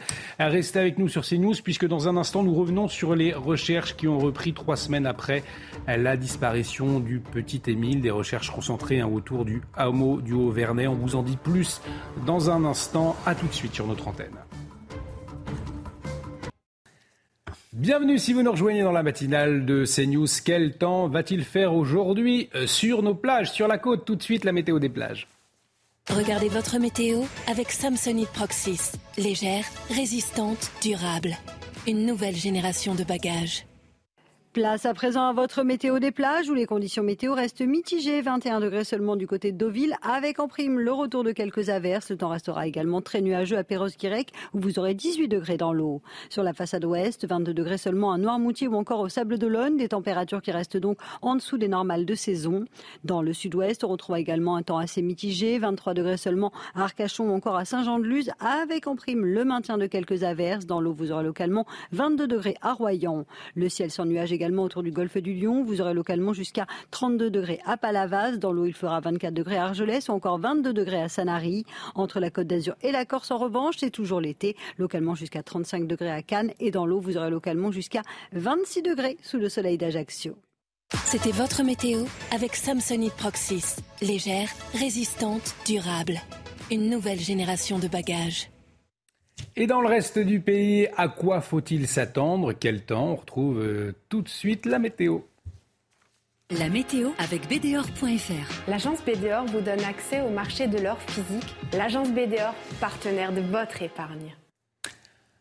Alors ma chère Karine, encore des pluies copieuses hein, aujourd'hui et c'est la Franche-Comté qui sera la plus arrosée. Hein. Oui, et regardez déjà ce qui est tombé hier du côté du nord-est, notamment à Charleville-Mézières, 39 mm, 36 dans l'Aisne, 34 dans le Finistère et 33 dans euh, les Côtes d'Armor. Ça va s'améliorer nettement au nord-ouest aujourd'hui. Par contre, oui, c'est la Franche-Comté qui va subir le plus de précipitations, 20 à 40 mm, peut-être 50 localement, ce qui veut dire qu'il y a quand même un petit risque d'inondation localisée sur le Grand Est de manière assez euh, générale.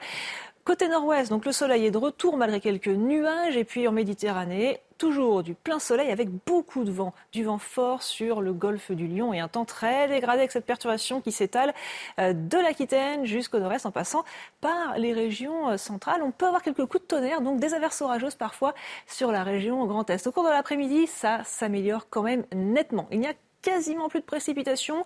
On n'est pas à l'abri quand même de petites averses ici et là, en dehors de la Méditerranée qui reste au sec sous un ciel encore, sous un temps encore très venté, et du vent également euh, très puissant en Corse, hein, du côté de Cap Corse, 90 km à l'heure, voire même un peu plus possible dans la journée.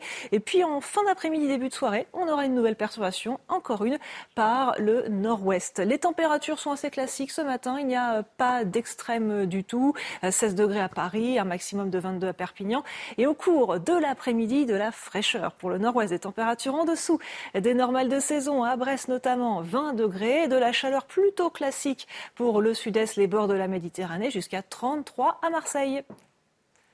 C'était la météo avec BDOR.fr. L'agence BDOR vous donne accès au marché de l'or physique. L'agence BDOR, partenaire de votre épargne. De retour sur le plateau de la matinale. Bon réveil, bienvenue si vous nous rejoignez sur CNews. À la une de l'actualité ce matin, ces nouvelles recherches, trois semaines après la disparition du petit Émile. Appuyés par des chiens et des drones, les enquêteurs élargissent leur champ d'action dans le Haut-Vernay. Aucune piste pour l'heure n'est écartée. On fait le, le point dans la matinale.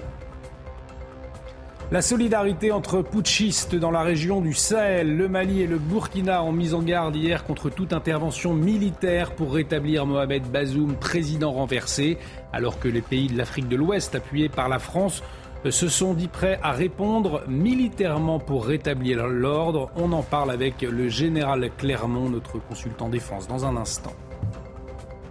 Deux jeunes pompiers de 17 et 20 ans à l'honneur. Ils ont sauvé de la noyade une enfant de 4 ans au large de Canet en Roussillon. Nous avons recueilli le témoignage de l'un d'eux dans la matinale. Et puis Venise en danger, alerte l'UNESCO. Elle doit être placée sur la liste du patrimoine mondial en péril selon l'Organisation des Nations Unies. En cause, le tourisme et le réchauffement climatique. Les explications de notre correspondante en Italie dans un instant.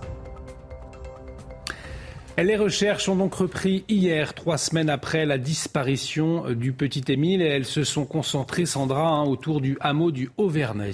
Ce hameau se situe dans les Alpes de Provence, où le garçon de deux ans et demi a été aperçu euh, pour la dernière fois. Le périmètre d'investigation a été élargi. Des équipes cynophiles spécialisées dans la détection de restes humains et un drone ont été déployés. Solène Boulan. Toujours aucune trace d'Émile. Malgré les recherches effectuées la semaine dernière, le garçonnet de deux ans et demi reste introuvable. Après une pause ce week-end, elles ont repris ce lundi comme prévu. Le périmètre des investigations a été élargi au-delà de 5 km. Les enquêteurs sont désormais accompagnés de sept chiens, spécialisés dans la recherche de corps sans vie. Un drone, qui permet d'explorer à distance des zones difficiles d'accès, a également été déployé. Les investigations doivent permettre de vérifier qu'aucun corps ne se trouve autour du hameau. Pour rappel, une information judiciaire a été ouverte le 18 juillet dernier pour rechercher la cause de la disparition du petit garçon qui s'est volatilisé le 8 juillet. L'arrêté municipal interdisant aux riverains d'accéder au hameau a été prolongé. Les recherches devraient quant à elles se poursuivre jusqu'à jeudi soir. Mais à ce stade de l'enquête, les chances de retrouver le petit garçon vivant dans cet environnement sont quasi nulles. Toujours plus de monde en prison et moins de places. Le nombre de personnes incarcérées dans nos prisons françaises est tombé 74 513 au 1er juillet, Sandra. C'est un chiffre en constante augmentation. La surpopulation carcérale a d'ailleurs valu à la France une nouvelle condamnation de la Cour européenne des droits de l'homme. Raphaël Lazreg et Corentin Brio. Jamais la France n'a compté autant de détenus dans ses prisons. Selon le ministère de la Justice, 74 513 personnes sont actuellement derrière les barreaux, alors que l'administration pénitentiaire n'accueille que 60 666 places. Avec ce nouveau pic, la France bat pour la sixième fois en quelques mois son nombre record de détenus. Vous avez effectivement des détenus aussi qui, euh, qui, qui, se plaignent de leurs conditions euh, d'incarcération. Pourquoi? Parce que vous avez des détenus qui sont obligés des fois de dormir euh, à même un matelas au sol. Donc oui, la, prise en charge est malheureusement diminuée. La surpopulation est un problème pour les détenus et pour les surveillants en charge de leur sécurité.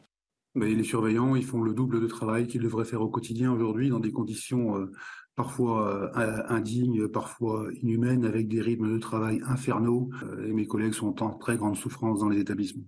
La hausse est plus importante que lors des précédents records, avec 814 détenus de plus en un mois. Au total, il y a près de 2500 détenus de plus qu'au 1er juillet 2022. Alors c'est vrai, euh, Vincent Roy, que la densité carcérale, c'est un casse-tête hein, pour le gouvernement. Euh, les places de prison, on en veut plus, mais les prisons, euh, on n'en veut pas près de chez nous. C'est ça le nœud du problème. Ah oui, il y, a une vraie, une vraie contradiction. C'est-à-dire qu'il faut construire des prisons. le problème, c'est que personne n'en veut dans sa commune. Alors que faire? Alors on peut effectivement, euh, euh, on nous promet euh, des places de prison depuis longtemps. C'est une, c'est une antienne dans le gouvernement. on n'arrête pas de nous dire des différents gouvernements, on va construire des places de prison, on va construire des places de prison. Alors il faut, on peut, on peut, on peut dire que le, parfois ceux qui annoncent à l'exécutif ce genre de choses ne tiennent pas parole, mais dans le même temps, on peut pas taper uniquement sur l'exécutif parce mm. que dès qu'on veut construire une prison, eh bien on se heurte à des élus qui n'en veulent pas sur leur commune. Donc ben voilà, on se retrouve confronté à un problème qui est euh, d'une certaine manière euh, assez terrible, puisqu'il faut des places de prison. Sinon, eh bien, euh, la, prison, c'est une peine privative de liberté. Hein. C'est pas boucler des gens dans des situations absolument terribles parce qu'il y a surpopulation. Il faut priver de liberté des gens, non pas, je dirais pas dans le confort, mais dans des conditions décentes. Et aujourd'hui, manifestement, dans un certain nombre de prisons, c'est pas le cas. Et donc le, débat autour de, ces prisons qui n'a pas fini euh, de faire parler de lui. On va parler économie à présent avec le plafond du livret d'épargne populaire qui passe de 7 700 euros à 10 000 euros aujourd'hui, hein Sandra et son taux d'intérêt descend à 6% contre 6,1% précédemment. Cette décision avait été annoncée mi-juillet par le gouverneur de la Banque de France et le ministre de l'économie, détenu par 9 700 000 personnes. Ce produit d'épargne est réservé aux ménages les plus modestes. Et puis cette autre réforme, un phare du gouvernement, l'assurance chômage et les premiers effets, ils seront visibles aujourd'hui. Oui, les demandeurs euh, d'emploi qui étaient euh, effectifs en, en, février dernier verront leur durée d'indemnisation baisser. On voit les détails avec Maureen Vidal. Entrée en vigueur le 1er février dernier, cette réforme de l'assurance chômage vise à diminuer de 25% la durée d'indemnisation avec un minimum de 6 mois. Par exemple, un chômeur qui aurait perçu avant la réforme ses aides pendant 24 mois n'a le droit qu'à 18 mois maximum dorénavant. Côté senior, pour les plus de 55 ans, cette durée passe de 36 à 27 mois. Objectif plein emploi, c'est le maître mot du gouvernement qui vise 5% de taux de chômage. Comme le prévoit cette loi, nommée marché du travail, la durée d'indemnisation varie en fonction de la conjoncture économique. En période verte, avec un taux de chômage inférieur à 9%, la durée est réduite d'un quart. En période rouge, avec un taux supérieur à 9%, la durée initiale des indemnisations est rétablie. Mais attention, seulement pour les chômeurs en fin de droit. Un système qui devrait amener les personnes sans emploi à retrouver plus vite du travail selon le gouvernement. Ces règles sont en vigueur jusqu'au 31 décembre prochain. Des discussions doivent s'ouvrir dès la rentrée entre gouvernement et syndicats afin de définir les règles qui seront mises en place dès le 1er janvier 2024. Et l'actualité internationale marquée ce matin par le Burkina et le Mali, solidaires du Niger. Les deux pays, dirigés par des militaires, ont mis en garde hier contre toute intervention militaire au Niger pour rétablir Mohamed Bazoum, je vous le rappelle, président renversé donc euh, par le putsch. Une mise en garde au lendemain de la menace d'usage de la force par les dirigeants ouest-africains, soutenus hein, par leurs partenaires occidentaux, dont la France. Dans un communiqué commun, les gouvernements du Burkina et du euh, Mali avertissent que toute intervention militaire contre le Niger, je les cite, serait considérée comme une déclaration de guerre contre le Burkina Faso et le Mali. Pour aller plus loin, euh, on va accueillir euh, le général Bruno Clermont. Bonjour mon général, consultant défense CNews. le Burkina et le Mali, je le disais à l'instant, mettent donc la pression. Est-ce que le conflit pourrait s'étendre dans la région du Sahel finalement? D'abord, il, y a deux types de conflits. Il y a un conflit qui s'est déjà étendu, euh, et, la situation au Niger va, va, pas améliorer euh, la nature du conflit. C'est la, lutte contre les groupes armés terroristes, Al-Qaïda et Daesh, dans la région. Avec l'effondrement, avec le départ des forces françaises du Mali, le départ des forces françaises du Burkina suite au coup d'État, euh, ces groupes ont progressé de manière très importante. Et, c'est une des raisons pour laquelle aujourd'hui ils sont beaucoup plus présents au Niger et qui, a une des raisons qui a, provoqué ce coup d'État. Maintenant, la réalité, c'est que euh, l'organisation qui est à, la manœuvre, vous l'avez précisé, c'est la CDAO, une organisation régionale qui compte une quinzaine de membres de la région et qui a effectivement menacé d'une opération militaire. Elle n'a pas vocation à faire des opérations militaires, cette organisation, elle est essentiellement économique, mais en 2017, elle a réussi un, un, coup de ce type-là en Gambie, à un moment où le président élu a été remis en cause, euh, elle a déployé une force militaire qui a permis de rétablir l'ordre constitutionnel au Gambie. Donc c'est un peu ce modèle-là qui est envisagé par la CDAO. Euh, est-ce qu'il est possible dans la région C'est difficile de le dire parce que les, ces forces restent quand même très faibles et le Niger est un pays très grand euh, qui a euh, malgré tout des forces armées conséquentes. En ce qui concerne en tout cas l'extension du conflit, pour l'instant ce n'est pas du tout le choix privilégié par les puissances occidentales, que ce soit la France, les États-Unis ou l'Union européenne. On est plutôt dans essayer de rétablir les, les canaux diplomatiques afin de, remettre au pouvoir le président Bazoum, qui est toujours détenu, donc qui est, qui est toujours possiblement, qui peut possiblement être mis au, pouvoir dans les, dans les semaines qui viennent. Il y a un ultimatum de huit jours hein, euh, fixé par la CDAO. Cet ultimatum, il a commencé il y a deux jours, donc dans six jours, on verra ce qui va se passer. mais pour l'instant, il est urgent d'accélérer les discussions diplomatiques avec la junte militaire et l'ensemble des acteurs de la région. Mais mon général, est-ce qu'une situation comme au Mali est envisageable, à savoir un, retrait des troupes françaises? Oui, je vais, je vais, répondre à cette question. Je vais préciser un point important sur la question précédente. La priorité de la France et des chancelleries, c'est la préservation des ressortissants étrangers et des postes diplomatiques. C'est vraiment la priorité dans la situation actuelle.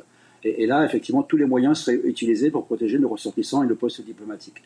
Sur la question du, euh, euh, du départ des forces françaises, c'est évident que si la junte militaire reste au pouvoir, euh, de la façon dont elle a pris ce pouvoir, de, son manque de légitimité, fait que la France fera ce qu'elle a fait au Mali et au Burkina Faso. Les forces françaises quitteront le pays, mais pas simplement les forces françaises, les forces américaines, les forces italiennes, les forces allemandes, parce qu'il y a un, certain nombre de pays de l'Union européenne qui sont engagés dans la formation des troupes nigériennes pour les aider à lutter contre les groupes islamistes. Donc oui, c'est une option possible. on en saura plus dans les prochains jours. Priorité en tout cas aujourd'hui, c'est vraiment la protection de ressortissants et la protection des, postes diplomatiques au Niger. Merci beaucoup, Général Bruno Clermont, pour votre éclairage ce matin dans la matinale de CNews. Général Bruno Clermont, correspondant défense donc euh, pour CNews. Euh, toujours dans l'actualité internationale, la Russie qui affirme euh, aujourd'hui avoir repoussé une attaque de trois drones navals contre ses patrouilleurs en mer Noire. Hein, Sandra. Ils ont été détruits selon le ministère russe de la Défense. Tôt ce matin, un autre appareil d'ailleurs a percuté une tour d'un quartier d'affaires de Moscou. Il a endommagé la façade du bâtiment. Selon le maire de la ville, plusieurs autres engins de ce type ont été abattus par la défense aérienne. Et puis dans un instant, on va revenir sur euh, l'UNESCO qui recommande de placer Venise au patrimoine mondial en péril. Alors, euh, pour quelles raisons Eh bien, on vous dit tout dans un instant. Les explications de notre correspondante en Italie. On marque une très courte pause. On revient dans un instant. Jérôme Béglé nous a rejoint également pour son édito politique. On le retrouve dans un instant. Restez avec nous. De retour sur le plateau de la matinale, bienvenue si vous nous rejoignez dans un instant. On va parler de, Venise puisque l'UNESCO recommande de la placer au, au, patrimoine mondial en péril. Alors qu'est-ce que ça veut dire? Les détails dans un instant. Mais avant les dernières informations avec vous, Sandra. Le Burkina Faso et le Mali solidaire du Niger face à la menace d'intervention militaire. Ils affirment que toute action pour rétablir Mohamed Bazoum serait assimilée comme une déclaration de guerre à leurs deux pays. Cette mise en garde survient au lendemain de la menace d'usage de force proférée par les dirigeants ouest-africains soutenus par leurs partenaires occidentaux, dont la France. Le fisc accorde 24 heures de plus pour déclarer les biens immobiliers, soit ce soir minuit. Le délai avait déjà été repoussé une première fois de fin juin à fin juillet. En cause, un afflux de déclarations sur le site des impôts. En cas d'échec, il faut réessayer, indique la direction des finances. Pour rappel, l'absence de déclaration est passible d'une amende de 150 euros. Et dans l'actualité également, je vous le disais, l'UNESCO qui recommande de placer Venise au patrimoine mondial en péril. Alors, les raisons impliquées, eh bien, trop de touristes auxquels s'ajoutent les effets euh, du réchauffement climatique. L'Italie aurait pris des mesures insuffisantes hein, pour lutter contre la détérioration du site. Euh, le sujet sera évoqué en tout cas à Riyad en Arabie Saoudite le mois prochain. On va faire le point euh, tout de suite avec notre correspondante à Rome, Natalia Mendoza. C'est la grande crainte des autorités ici en Italie que Venise, une des villes les plus visitées de la péninsule, euh, soit déclarée en danger par l'UNESCO. Pour l'instant, cela n'a pas été officialisé, mais dans un document euh, publié sur le site de l'UNESCO, un groupe d'experts du Conseil international des monuments et des sites classés au patrimoine mondial euh, tire la sonnette d'alarme et menace de déclasser Venise et de l'insérer dans une liste de sites en danger. Les experts pointent de nombreux nombreux éléments qui, euh, selon eux, mettent en péril le patrimoine euh, de la Sérénissime, notamment la gestion du tourisme de masse, le développement urbain lancé sans étude d'impact et les problèmes environnementaux de la lagune de Venise, un écosystème euh, fragile mis à mal par un trafic permanent de bateaux à moteur. L'UNESCO appelle l'Italie à trouver des, des solutions durables, je cite, pour éviter la perte de l'authenticité historique de cette ville unique au monde. Un vote décidera si oui ou non euh, la Sérénissime rejoindra finalement cette liste des sites menacés. Ce sera lors de la prochaine réunion du comité de l'UNESCO qui se tiendra à Riyad, en Arabie Saoudite, en septembre prochain. Vincent Roy, on profite de votre présence. Vous connaissez très bien Venise, vous y allez depuis de nombreuses années. Oui, j'y vais depuis 40 ans. Mais une chose m'intéresse. D'abord, ce, que, euh, euh, ce que dit l'UNESCO est d'une certaine manière salutaire. D'abord parce qu'il faut protéger Venise et il faut protéger Venise de son tourisme. Mais là, il y a quelque chose qui m'intéresse. Vous savez qu'il y a, quelques mois, simplement, l'UNESCO avait menacé Venise de déclassement et c'est la raison pour laquelle Venise a interdit en son centre ce qu'on appelle en italien les grandes navi, vous savez, ces énormes, euh, qui, qui, ces énormes bateaux euh, qui amenaient une, une manne touristique euh, importante. Ils les amènent toujours, mais maintenant, ils doivent aller beaucoup plus loin.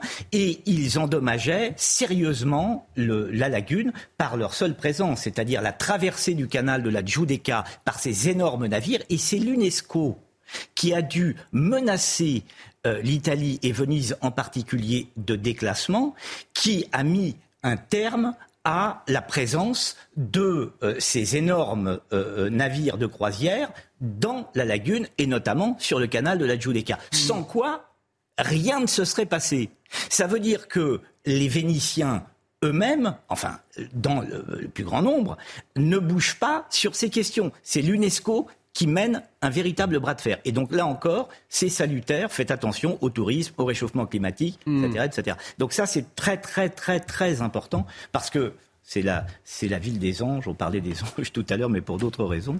C'est la ville chérubinique par excellence. Donc, euh, il s'agit de la protéger avec force. Merci pour votre éclairage, mon, cher euh, Vincent. On revient en France à présent avec ces deux pompiers sauveteurs à l'honneur au Canet en Roussillon, hein, Sandra. Ils s'appellent Maëva et Hugo. Ils ont respectivement 17 et 20 ans. Le 26 juillet dernier, ils ont sauvé de la noyade une petite fille de 4 ans emportée par le vent à 500 mètres du rivage. Juliette Sadat a pu recueillir le témoignage de l'un de ses héros. L'appel à l'aide a été lancé par les baigneurs postés sur le rivage. Mercredi dernier, aux alentours de midi, les témoins aperçoivent au loin une bouée jaune voguer vers le large. On est de suite partis avec notre embarcation de jet ski euh, sur la zone. Au bout de, de, 10 minutes, on a pu avoir un visuel sur une bouée qui s'envolait. Donc on a immédiatement rejoint, euh, rejoint cette bouée. Au bout de 300 mètres, on a commencé à percevoir des brassards roses. Et euh, en se rapprochant, en fait, on s'est aperçu que du coup, c'était une petite fille. La fille était âgée de 4 ans, elle est anglaise. Elle a échappé à la vigilance de ses parents en vacances dans la région. On l'a fait embarquer sur notre jet ski et puis euh, de là on est immédiatement rentré au bord et on a pu la, la ramener saine et sauve. Choquée et en légère hypothermie, la fillette est ensuite transportée par les pompiers à l'hôpital de Perpignan. Une histoire qui se termine bien, mais parfois le séjour de certains vacanciers tourne au drame. Car contrairement aux idées reçues, la Méditerranée n'est pas sans danger. Trois personnes se sont noyées dans la région au début du mois. L'occasion pour les pompiers de rappeler les consignes de sécurité. Si, vous êtes témoin de, quelqu'un qui a une difficulté dans l'eau, euh, il faut tout de suite prévenir le poste de secours le plus proche et ensuite vous positionner de façon à ce que les secours identifient rapidement la zone où la personne est en difficulté. Et ensuite, évidemment, si on a fait un gros repas ou si on a euh, consommé de l'alcool, il ne faut pas se baigner. Rester vigilant et agir vite, 15 secondes suffiraient pour une noyade en Méditerranée. Et on accueille donc Jérôme Béglé autour de ce plateau. Mon cher Jérôme, bonjour. Dans un instant, vous allez revenir sur cette fronde des, policiers, des policiers soutenus euh, par Gérald Darmanin, mais le ministre de l'Intérieur très critiqué pour ce soutien. C'est dans un instant. Restez avec nous sur CNews. De retour sur le plateau de la Massinale et on va parler à présent avec vous, Jérôme Béglé, de la fronde des policiers qui ne faiblit pas, de plus en plus de voix qui se font entendre hein, pour critiquer Gérald Darmanin, Gérald Darmanin qui soutient sans hésiter son administration, hein, Jérôme. Ah oui, le placement en détention provisoire d'un fonctionnaire de la BAC de Marseille, soupçonné de violence policière, est un électrochoc. Il creuse un peu plus le, fossé entre police et justice et accentue les différences de point de vue au sein de la majorité il est normal que le directeur général de la police nationale soutienne ses troupes. Et tout aussi normal que euh, le ministre de l'Intérieur fasse de même. En revanche, et comme c'est souvent le cas depuis euh, six ans, rares sont les ministres et les députés qui leur emboîtent le pas. Du coup, Gérald Darmanin se sent seul. Et la plupart euh, des marques de soutien, de ces marques de soutien, sonnent dans le vide. Depuis trois ans qu'il est installé place Beauvau, c'est également la première fois qu'il est critiqué par une partie, une partie seulement des forces de sécurité pour lâcher du lest et retrouver un peu d'harmonie avec les puissants syndicats de la police, il a endossé quelques-unes de leurs propositions. Par exemple, l'anonymisation des procès-verbaux sera proposée, évitant ainsi que l'identité des policiers qui ont procédé aux interpellations soit rendue publique, mettant trop souvent leur vie ou celle de leur famille en danger. On sent bien que cette fois-ci, le mouvement est durable et profond. Mais dans une période tendue, où le maintien de l'ordre se révèle euh, chaque mois de plus en plus difficile et compliqué, se mettre à dos les forces de sécurité serait inutile, voire dangereux. Et évidemment, l'exécutif l'a bien compris. Au printemps euh, dernier, la visite euh, du Charles Roi d'Angleterre avait dû être annulée. Une humiliation diplomatique pour Emmanuel Macron. Il serait inconcevable que la venue du monarque espérée en septembre soit à nouveau reportée pour cause d'insécurité ou de force de l'ordre en grève ou en arrêt maladie. Mais du coup, mon cher Jérôme, est-ce que c'est pour cela que le ministre de l'Intérieur semble prendre très à cœur hein, les revendications des policiers? Bah oui, pour moi en tout cas deux raisons. D'abord, sondage après sondage, et l'Élysée en a encore euh, commandé récemment, les Français soutiennent massivement leurs forces de sécurité aux alentours de 70%. Ce qui rend encore plus assourdissant le silence de la Première ministre, qui s'exprime trop peu sur les questions de sécurité et n'a même pas pris la peine de se déplacer, par exemple dans un commissariat de police, pour montrer une once d'attention à ses fonctionnaires. Ensuite, parce qu'il est vain de contester que policiers et gendarmes traversent une crise, je dirais même une crise existentielle. C'est l'une des raisons d'ailleurs pour lesquelles 15 milliards d'euros ont été accordés à la loi d'orientation et de programmation du ministère de l'Intérieur. Le parc de véhicules, les armes attribuées aux fonctionnaires ainsi que les commissariats seront modernisés, ils en ont bien besoin, tandis que divers primes leur seront accordées. Mais les policiers sont comme Saint Thomas, ils ne croient que ce qu'ils voient. En attendant d'être enfin mieux considérés et traités, ils rouspètent et se font entendre, mais objectivement, personne ne saurait les en blâmer. Merci Jérôme. L'édito politique de Jérôme Béglé euh, à retrouver sur notre site euh, internet en replay www.cnews.fr. Restez avec nous Jérôme, prendre une petite respiration avec l'instant musique. Vous le connaissez bien, c'est tous les matins. Euh, ce matin, The Weeknd, The Weeknd qui a dévoilé le clip de son titre Popular. Le chanteur canadien est actuellement en France après le Stade de France le week-end dernier. Il va se produire. Euh, aujourd'hui, ce sera à Bordeaux. On va écouter un extrait de Popular.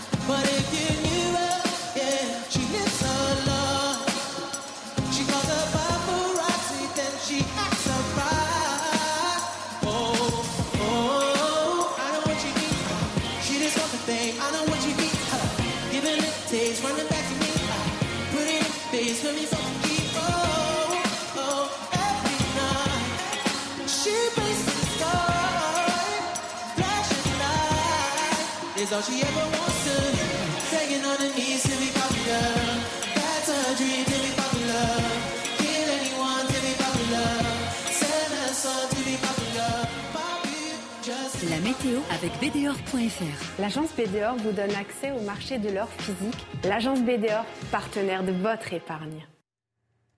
Des conditions encore très mitigées au cours des prochaines heures, mais globalement, le temps s'améliore. Il y a moins de précipitations que ce matin. On retrouve quand même quelques petites averses, globalement, des Pyrénées jusqu'au Massif central, jusqu'en se dirigeant vers les Alpes, on peut avoir des averses assez fortes quand même euh, de ce côté-là. Ailleurs, une alternance de nuages, d'éclaircies, un temps toujours très dégagé en Méditerranée, avec ce vent fort de nord-ouest sur le golfe du Lion et également des conditions très ventées sur la Corse, 90 voire peut-être 100 km à l'heure sur Cap Corse. Et en fin d'après-midi, début de soirée, on aura une nouvelle perturbation qui va arriver encore par le nord-ouest. Les températures restent fraîches au nord-ouest et globalement sur l'ensemble de la moitié nord, à peine 21 degrés pour Strasbourg ainsi que pour Lille et 20 pour la pointe bretonne, de la chaleur au sud-est, classique pour l'été, 30 à 33 degrés.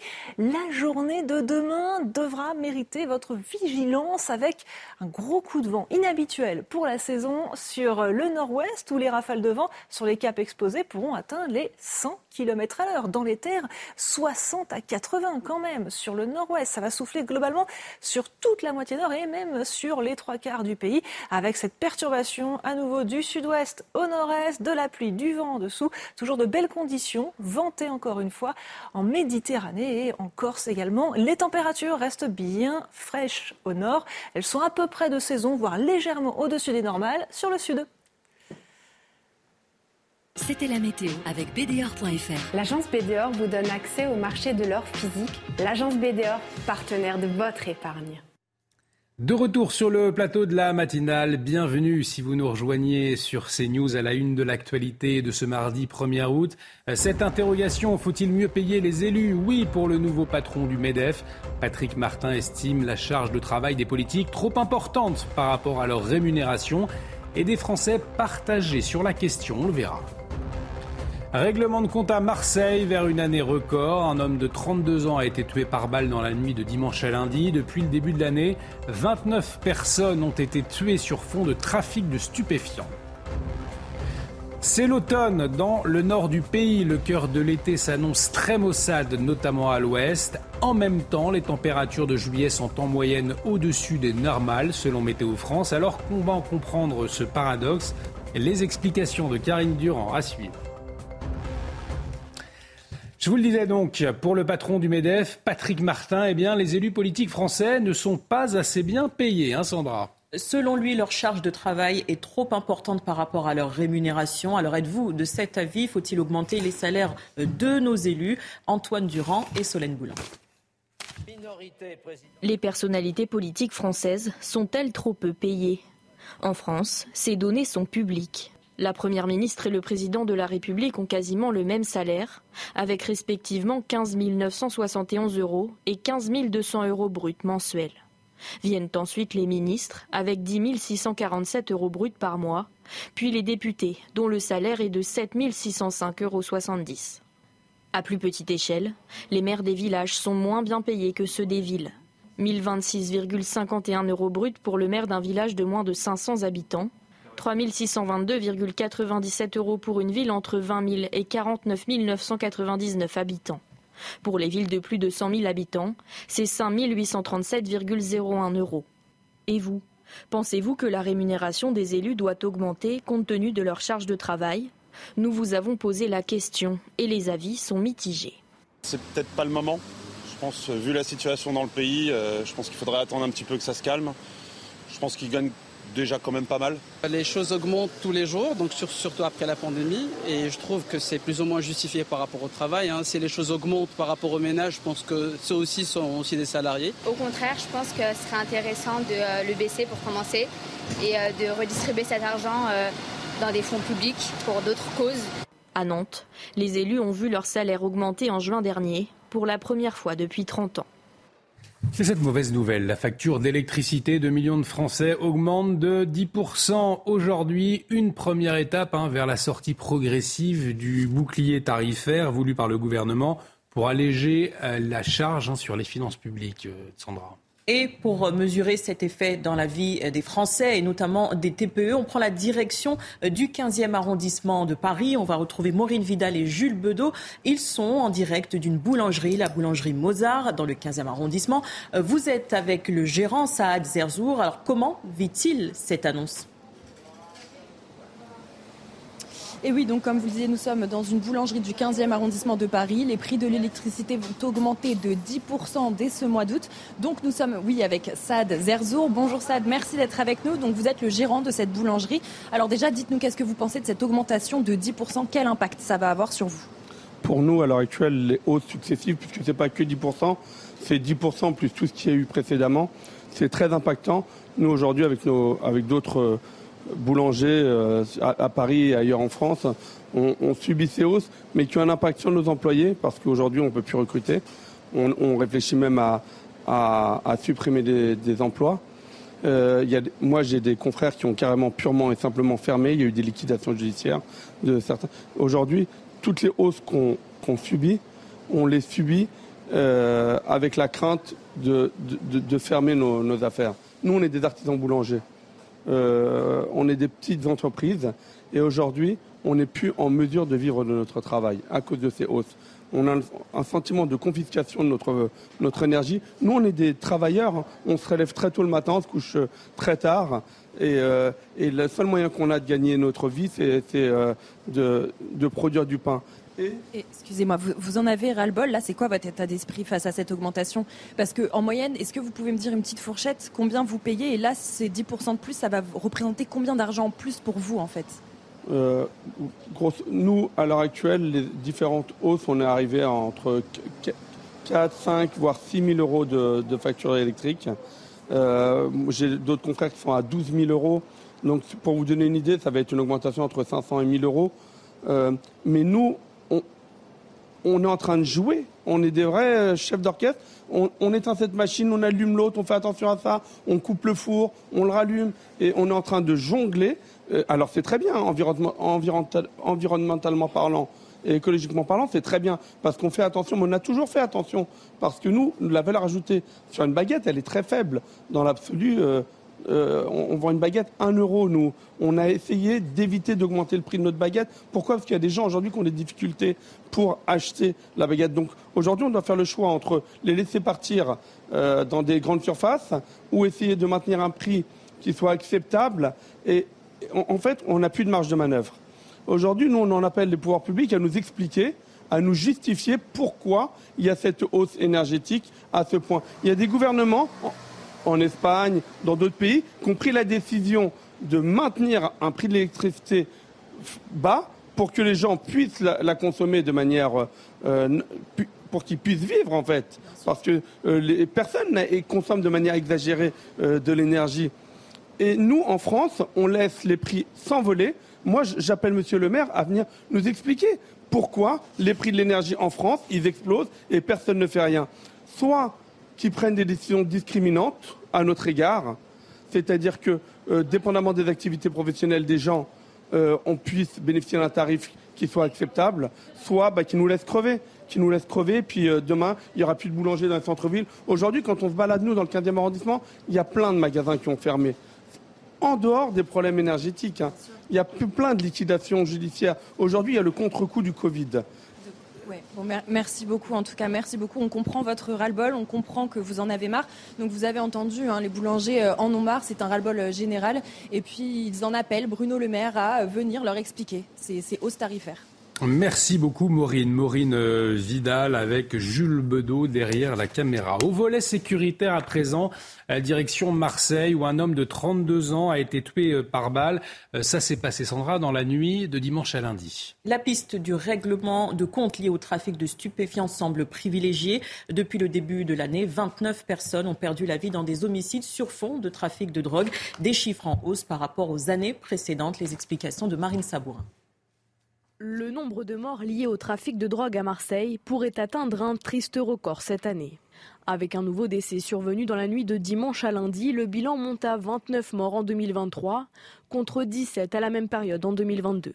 Au total, l'année dernière à Marseille, 33 personnes sont décédées, 4 de plus que cette année alors que le mois d'août vient tout juste de débuter. Pourtant, la lutte contre ces trafics s'est intensifiée cette année. Plus de 1000 trafiquants ont été interpellés par la police marseillaise depuis janvier.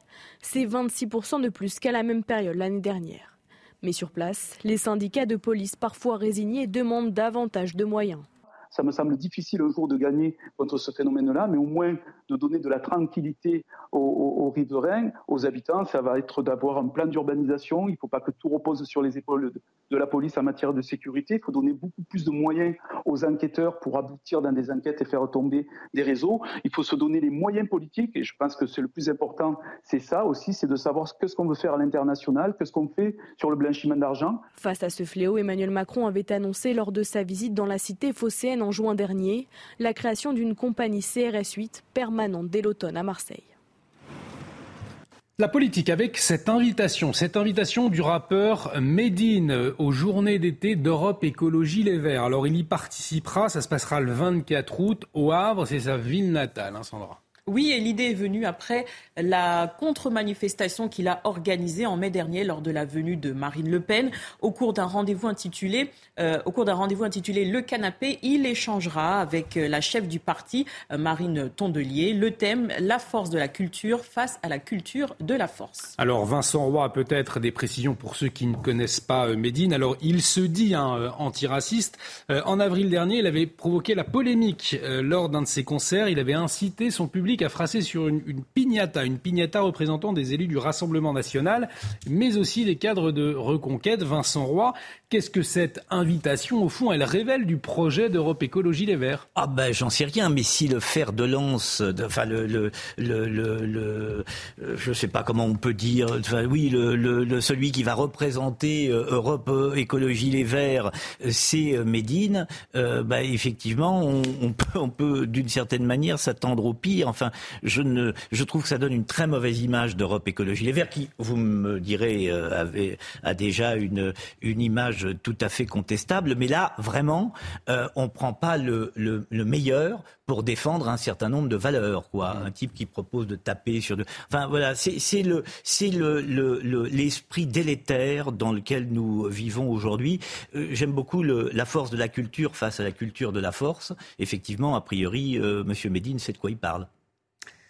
Et on suivra cette rencontre qui suscite déjà, vous l'aurez compris, la polémique. Euh, l'actualité internationale, à présent, on vient de l'apprendre. L'actualité internationale marquée par la situation au Niger. Euh, l'ambassade de France à Niamey annonce l'évacuation euh, des Français très prochainement. Alors, le Burkina et le Mali se sont dit hier solidaires hein, du Niger. Les deux pays euh, dirigés par des militaires ont mis en garde hier contre toute intervention militaire au Niger pour rétablir Mohamed Bazoum, euh, président renversé par un putsch. Aujourd'hui, donc, l'ambassade de France à Niamey, je vous le disais, annonce l'évacuation des Français très prochainement. Une mise en garde au lendemain de la menace d'usage de la force par les dirigeants ouest-africains soutenus par leurs partenaires occidentaux euh, dont la France. On en parlera, on y reviendra euh, dès 8h30 avec le général Bruno Clermont. Actualité internationale, Sandra, également marquée par ce déluge à Pékin. Bilan au moins 11 morts et 27 disparus. Le typhon Doksuri, rétrogradé en tempête, balaie la Chine du sud-est vers le nord. Depuis euh, vendredi, en 40 heures, la capitale a vu tomber l'équivalent des précipitations moyennes de tout un mois de juillet. Ce mardi, le président chinois Xi Jinping appelle à tout faire pour secourir les personnes disparues ou prises au piège. Effectivement, euh, terribles images. On va parler euh, météo toujours, mais en France, cette fois-ci, vous l'aurez constaté avec ces derniers jours, plutôt frais, plutôt maussade hein, sur certaines régions de France, sur les côtes de l'Ouest.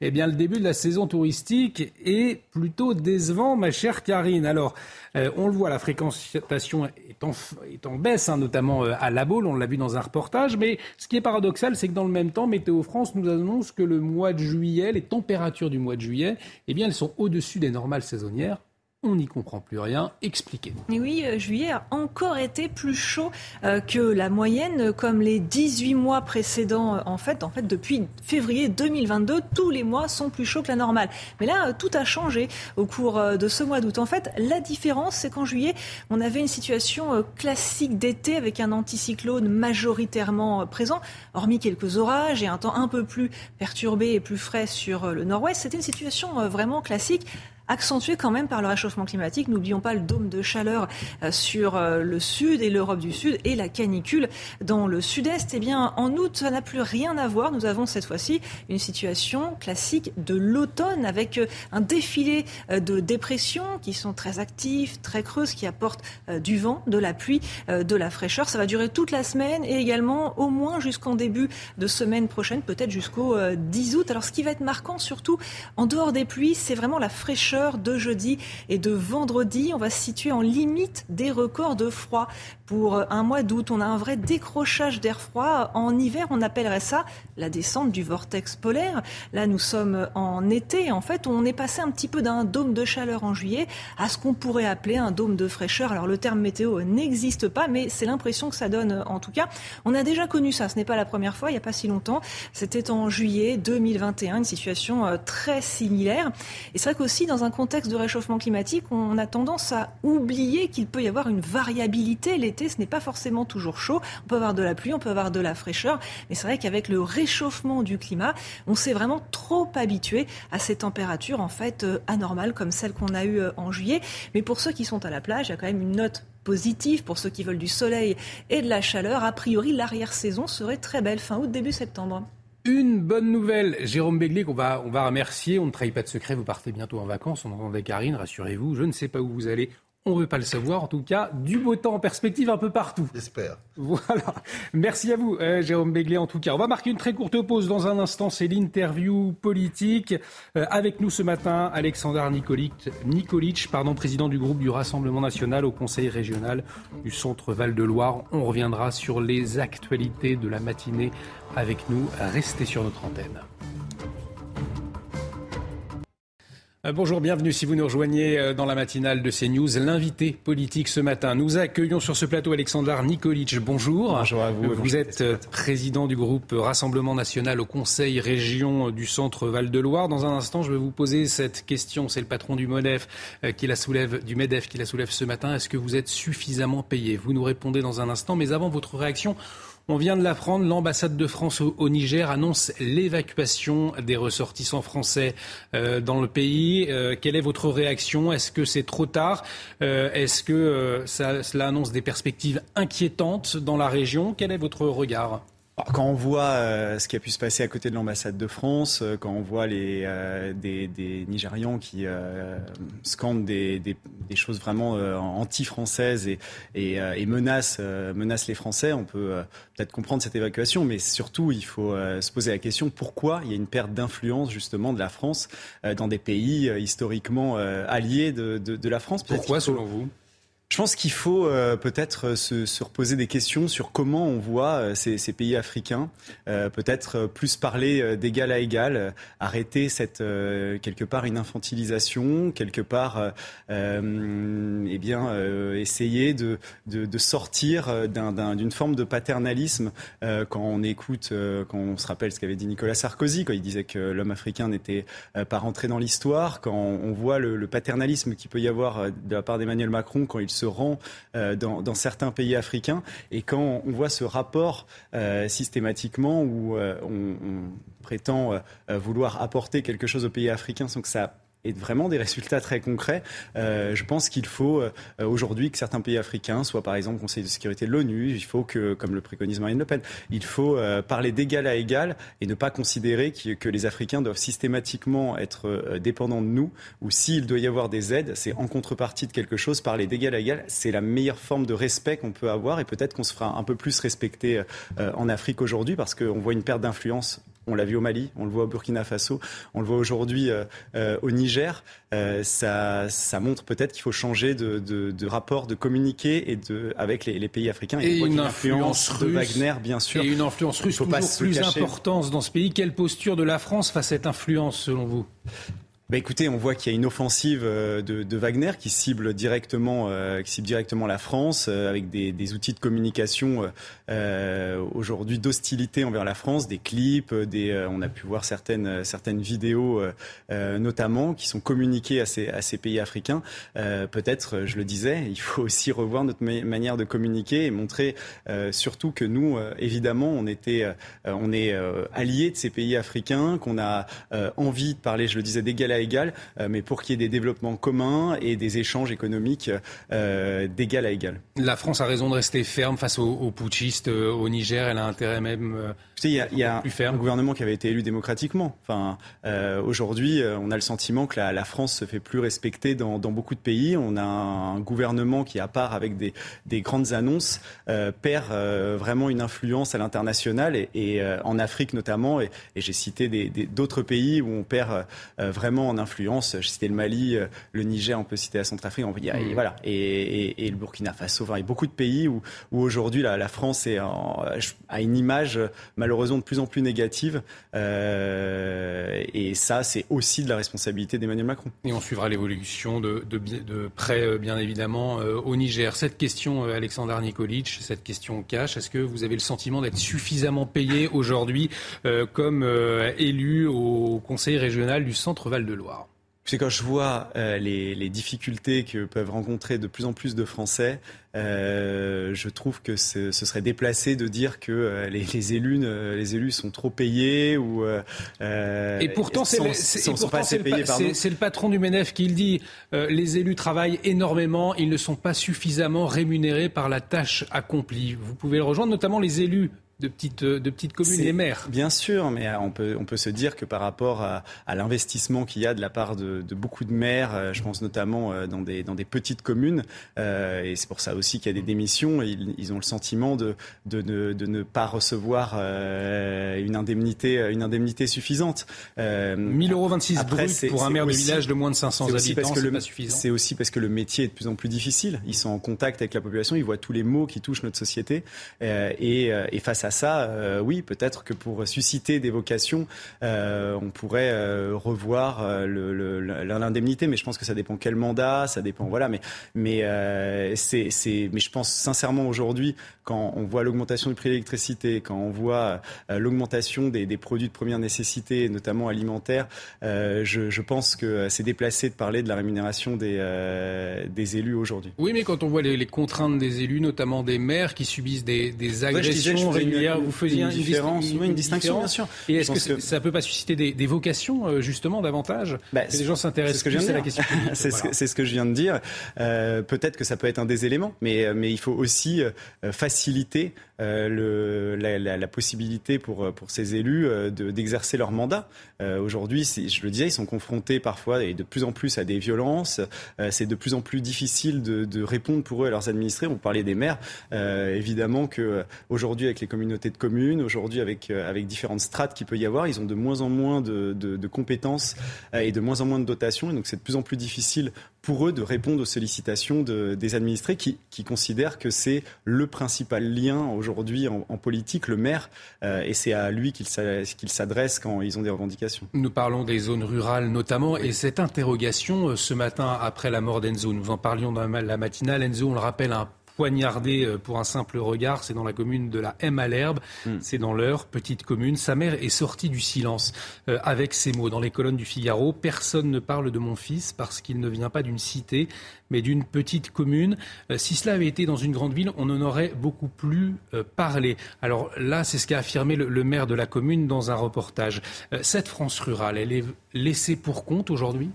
Bah, cette France rurale, elle a vraiment le sentiment de payer de plus en plus euh, d'impôts pour avoir de moins en moins de, de, de services, de recevoir euh, moins d'argent de, de, la part de, l'État que tous les plans de dizaines de milliards qui ont été faits euh, dans, les, dans les quartiers. Euh, mais moi, j'ai envie de vous dire, globalement, vous savez, il y a, il y a quasi trois homicides par jour euh, en France. Mmh. Il y en a eu près de 1000 l'année dernière. On bat des, des records, malheureusement, dans l'anonymat le plus complet. un silence assourdissant. C'est traité parfois dans la presse régionale. On parle d'Enzo, ce jeune Ça vous choque, le silence de l'exécutif? Mais globalement même de, mm. de la presse nationale. Aujourd'hui, ce qu'on considère comme un fait divers euh, était un fait marquant national il y a, il y a quelques, quelques années. On s'est habitué à avoir des, des gens victimes euh, d'une violence euh, terrible euh, qui touche, mais on parle des, là des zones rurales, mm. mais qui touche aussi même également les quartiers populaires. Enfin, je veux dire, on a beaucoup parlé, par exemple, évidemment, de, de la mort tragique de, de Naël, mais on a le sentiment que ça a été aussi alimenté pour taper sur les, les, forces de l'ordre. On parle beaucoup moins des agressions contre les forces de l'ordre. Euh, par exemple, on peut voir ce qui s'est passé à Mitrimori avec un policier lynché et laissé pour mort devant sa fille de deux ans. Euh, et, et ça quasi personne n'en a parlé. Ils ont eu euh, du sursis ou trois ans maximum pour, euh, pour un des protagonistes. Euh, où un deux poids, deux mesures par rapport aux personnes qui sont victimes, mais ça, vous l'expliquez comment Il y a eu 30% d'augmentation des règlements de compte, mmh. par exemple. Mais ça, voilà, on n'en parle quasi pas. où il y a, par exemple, un jeune à Toulouse, j'avais vu Miloud, mmh. ça fait quand même la, ça a été évoqué en presse régionale. Lui n'était pas du tout connu des services de police, a voulu aider une amie, il s'est fait lyncher à mort. et et, ça, c'est vraiment il n'y a pas eu un jour d'émeute, il n'y a pas eu euh, a pas eu de, de, revendication par rapport à ça. Euh, Aujourd'hui, on a on a le sentiment que que oui, il y a un deux poids deux mesures à la part de la fois à la fois de de, de la part de l'exécutif, euh, de la part d'une certaine presse euh, qui va considérer que ce qui mérite d'être un fait de société doit être évoqué, euh, mais en, en, en, en, vraiment en occultant totalement la masse des gens aujourd'hui qui sont victimes d'une violence de plus en plus exacerbée. Gérard Collomb, ancien ministre de l'Intérieur du chef de l'État, parlait euh, d'un risque d'une France côte à côte aujourd'hui et d'un risque d'une France face à face. Ce risque, il existe vraiment, euh, cette France des zones rurales et, cette France plus urbaine des, périphéries? Et quand, quand, on voit les, les, émeutes qui ont pu être, qui ont pu être réalisées, euh, on a vu vraiment de, de la haine euh, à la fois contre certains policiers, je le disais, qui ont été blessés. On a vu ces deux policiers à Marseille aussi euh, lynchés, contre des pompiers, contre tout ce qui représente la, la France. et, et cette, cette rupture, évidemment que c'est un danger. On, a, on peut considérer évidemment que c'est dû à, à, à, un ressenti identitaire différent, parfois un ressenti identitaire aussi hostiles qui ne concernent pas tous les, personnes qui habitent dans ces quartiers-là, mais un grand nombre, et notamment au sein de cette jeunesse, et cette jeunesse de plus en plus jeune d'ailleurs, qui, mhm. qui est de plus en plus violente. Je le citais sur les règlements de compte ou autres, des trafiquants, des... mais aussi, on l'a vu lors, lors, des émeutes, les, les pompiers n'agressent personne. Qu'est-ce qui justifie d'agresser des, des, pompiers? Les policiers font leur travail, souvent la peur au ventre, en faisant, en embrassant leurs enfants le matin avant d'aller travailler, et ils le font de plus en plus difficilement.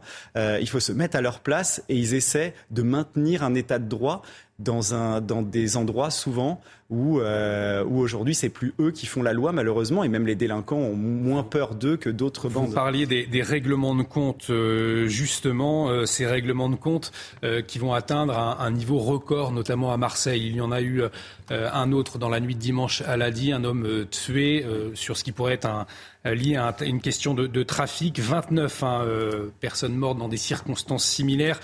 pourquoi est-ce qu'on a autant de mal à résoudre cette question liée au trafic de stupéfiants notamment cette question des règlements de compte.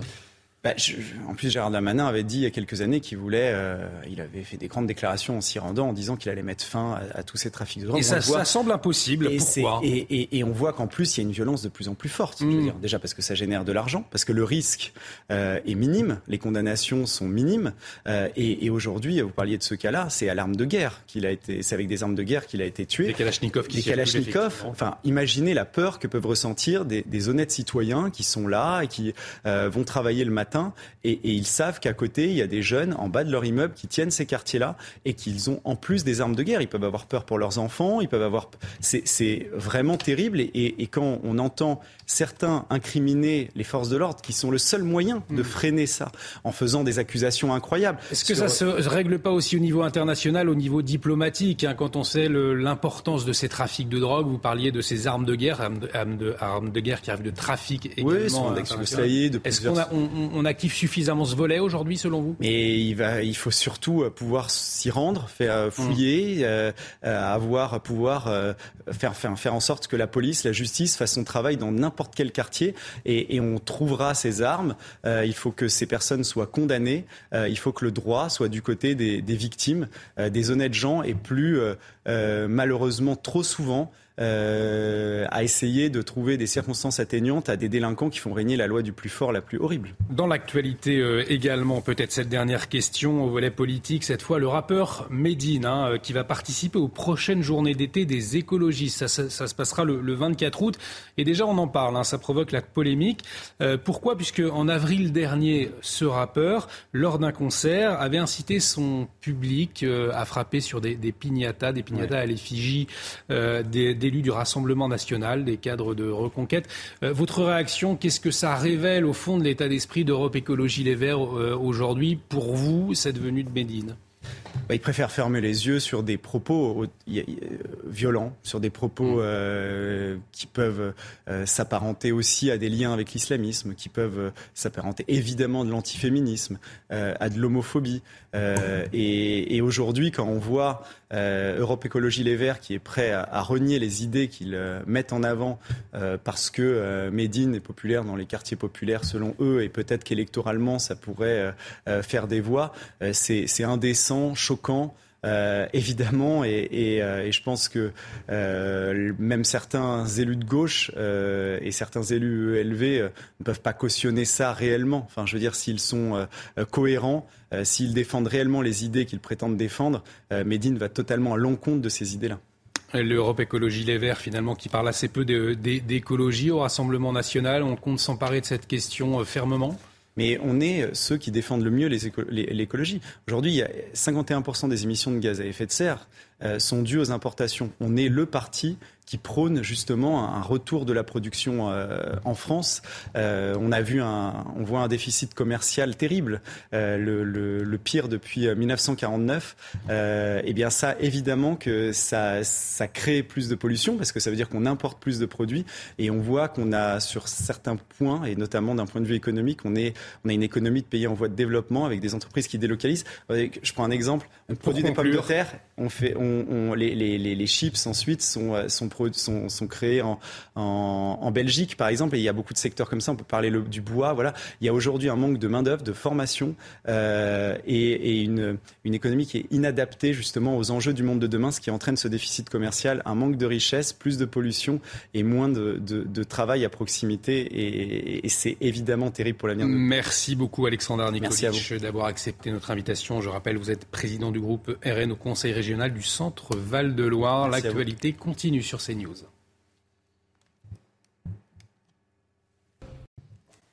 Il est 8h32 sur CNews à la une de l'actualité. Les recherches ont repris hier, trois semaines après la disparition du petit Émile. Elles sont concentrées autour du hameau du Haut-Vernay dans les Alpes de Haute-Provence où le garçon de deux ans et demi a été vu pour la dernière fois. Le périmètre d'investigation a été élargi. Des équipes cynophiles spécialisées dans la recherche de restes humains ont été déployées. Solène Boulan. Toujours aucune trace d'Émile. Malgré les recherches effectuées la semaine dernière, le garçonnet de deux ans et demi reste introuvable. Après une pause ce week-end, elles ont repris ce lundi comme prévu. Le périmètre des investigations a été élargi au-delà de 5 km. Les enquêteurs sont désormais accompagnés de sept chiens, spécialisés dans la recherche de corps sans vie. Un drone, qui permet d'explorer à distance des zones difficiles d'accès, a également été déployé. Les investigations doivent permettre de vérifier qu'aucun corps ne se trouve autour du hameau. Pour rappel, une information judiciaire a été ouverte le 18 juillet dernier pour rechercher la cause de la disparition du petit garçon qui s'est volatilisé le 8 juillet. L'arrêté municipal interdisant aux riverains d'accéder au hameau a été prolongé. Les recherches devraient quant à elles se poursuivre jusqu'à jeudi soir. Mais à ce stade de l'enquête, les chances de retrouver le petit garçon vivant dans cet environnement sont quasi nulles. Personne euh, ne parle de mon fils parce qu'il ne vient pas d'une cité mais d'une petite commune. C'est la question à Sandra que se pose la mère d'Enzo. L'adolescent de 15 ans a été tué de deux coups de couteau pour un simple regard. Dix jours après le drame, le village de la M à l'herbe dans l'heure dénonce un manque d'intérêt du gouvernement pour cette, euh, cette affaire. Euh, Fabrice Elsner et Mathilde Couvillère-Flornois. Dix jours après le meurtre d'Enzo, les stigmates sont toujours présents à la Malherbe. Ça a choqué tout le village. Hein. Malheureusement, c'est des jeunes qui sont. On a, notre, petit groupe de jeunes qui, chez nous, euh, qui ça se passe toujours très bien. Il n'y a, jamais eu de problème. Enfin, moi, je, traîne souvent dans les Malherbe. Je ne me suis jamais senti en danger. Et l'émotion aussi. Cet ami d'Enzo, mort dans ses bras, témoigne de la scène d'horreur qu'elle a vécue. Je m'en souviens que je marche vers lui. Il me regarde en tournant la tête et il me dit Camille, je vais pas tenir. Et cette phrase, j'ai compris ce qu'il voulait dire parce qu'il était, il avait perdu mais tout son sang n'a rien de temps. Je sais que bah, il est mort devant moi, donc je sais très bien qu'il est plus là, mais j'arrive pas à y croire. Surnommé Bezo par ses amis et sa famille, Enzo n'avait que 15 ans lorsqu'il a été poignardé à la cuisse et au thorax. Pour le maire de la ville, le meurtre du jeune homme a trop vite été oublié, en cause la situation géographique du village. On peut dire qu'on est euh, délaissé, effectivement. Si ça avait été euh, dans une grande ville, sans doute qu'on en aurait parlé beaucoup plus. Je sais que la maman aurait voulu un soutien de la part de l'État, ne serait-ce que coup de téléphone, un appel. Une pétition pour une justice exemplaire à destination du garde des Sceaux a été lancée. Elle a déjà recueilli plus de 25 000 signatures. Vincent, on entendait le, maire de la commune, dans une grande ville, on en aurait plus parlé. Est-ce que effectivement, selon vous, les, zones rurales aujourd'hui sont oubliées? Certes, mais surtout, on a à propos de Denzo qui ne laisse pas de euh, faire penser aux réactions euh, qu'a suscité euh, la mort de Naël. On a, on voit bien, on assiste à des émotions à géométrie variable c'est-à-dire des émotions à géométrie politique ou encore des émotions à visée politique. Hmm. À quoi peut bien servir euh, euh, euh, de, de, l'empathie pour Enzo? Visiblement, visiblement, Naël était un petit ange Enzo, lui, ne fait pas partie de cette catégorie.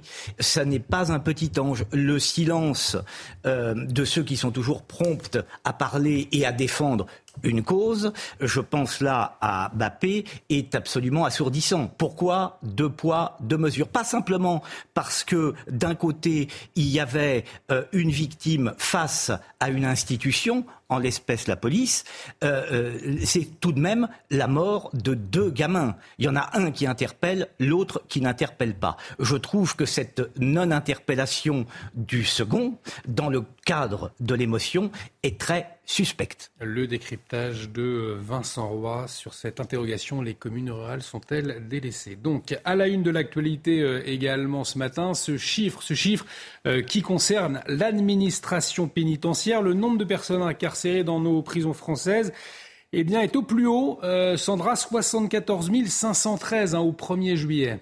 C'est un chiffre en constante augmentation. La surpopulation carcérale a d'ailleurs valu à la France une nouvelle condamnation de la Cour européenne des droits de l'homme. Les détails de Raphaël Lazreg et Corentin Brio.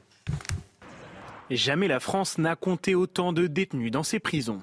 Selon le ministère de la Justice, 74 513 personnes sont actuellement derrière les barreaux, alors que l'administration pénitentiaire n'accueille que 60 666 places.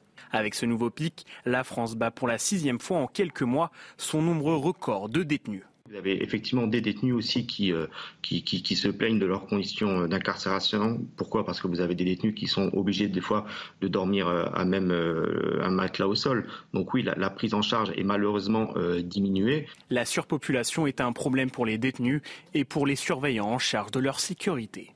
Les surveillants, ils font le double de travail qu'ils devraient faire au quotidien aujourd'hui dans des conditions parfois euh, indignes, parfois inhumaines, avec des rythmes de travail infernaux. Euh, et mes collègues sont en très grande souffrance dans les établissements.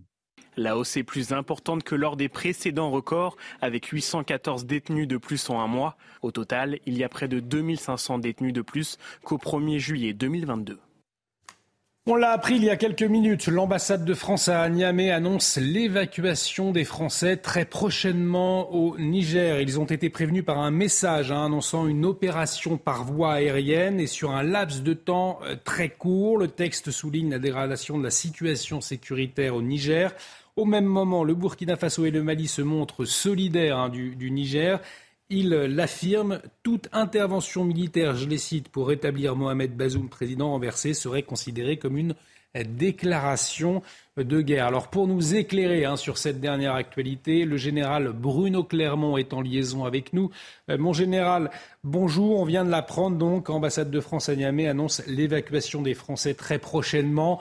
Euh, qu'est-ce que ça révèle de la situation euh, sur place?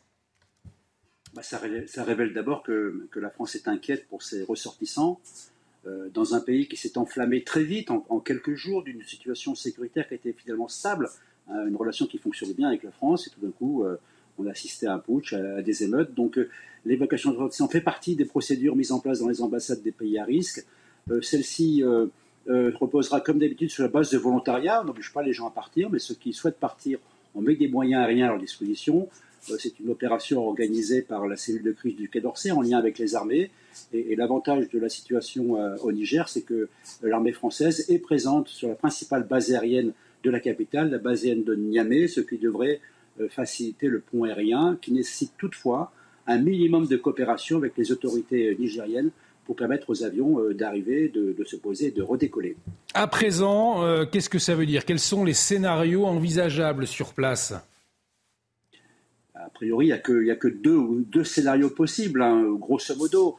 Euh, le, putsch euh, arrive à ses fins, ce qui n'est toujours pas le cas aujourd'hui, parce que par exemple, il y a des villes qui ont manifesté pour, le retour du président Bazoum au pouvoir et que l'armée et la police n'ont pas totalement basculé dans le camp des putschistes. Donc, euh, première option, ce putsch aboutit à ce moment-là, la France ne peut pas rester, elle ne, elle ne peut rester dans, sur ces pays que dans la mesure où elle est invitée à participer à la lutte contre les groupes armés terroristes.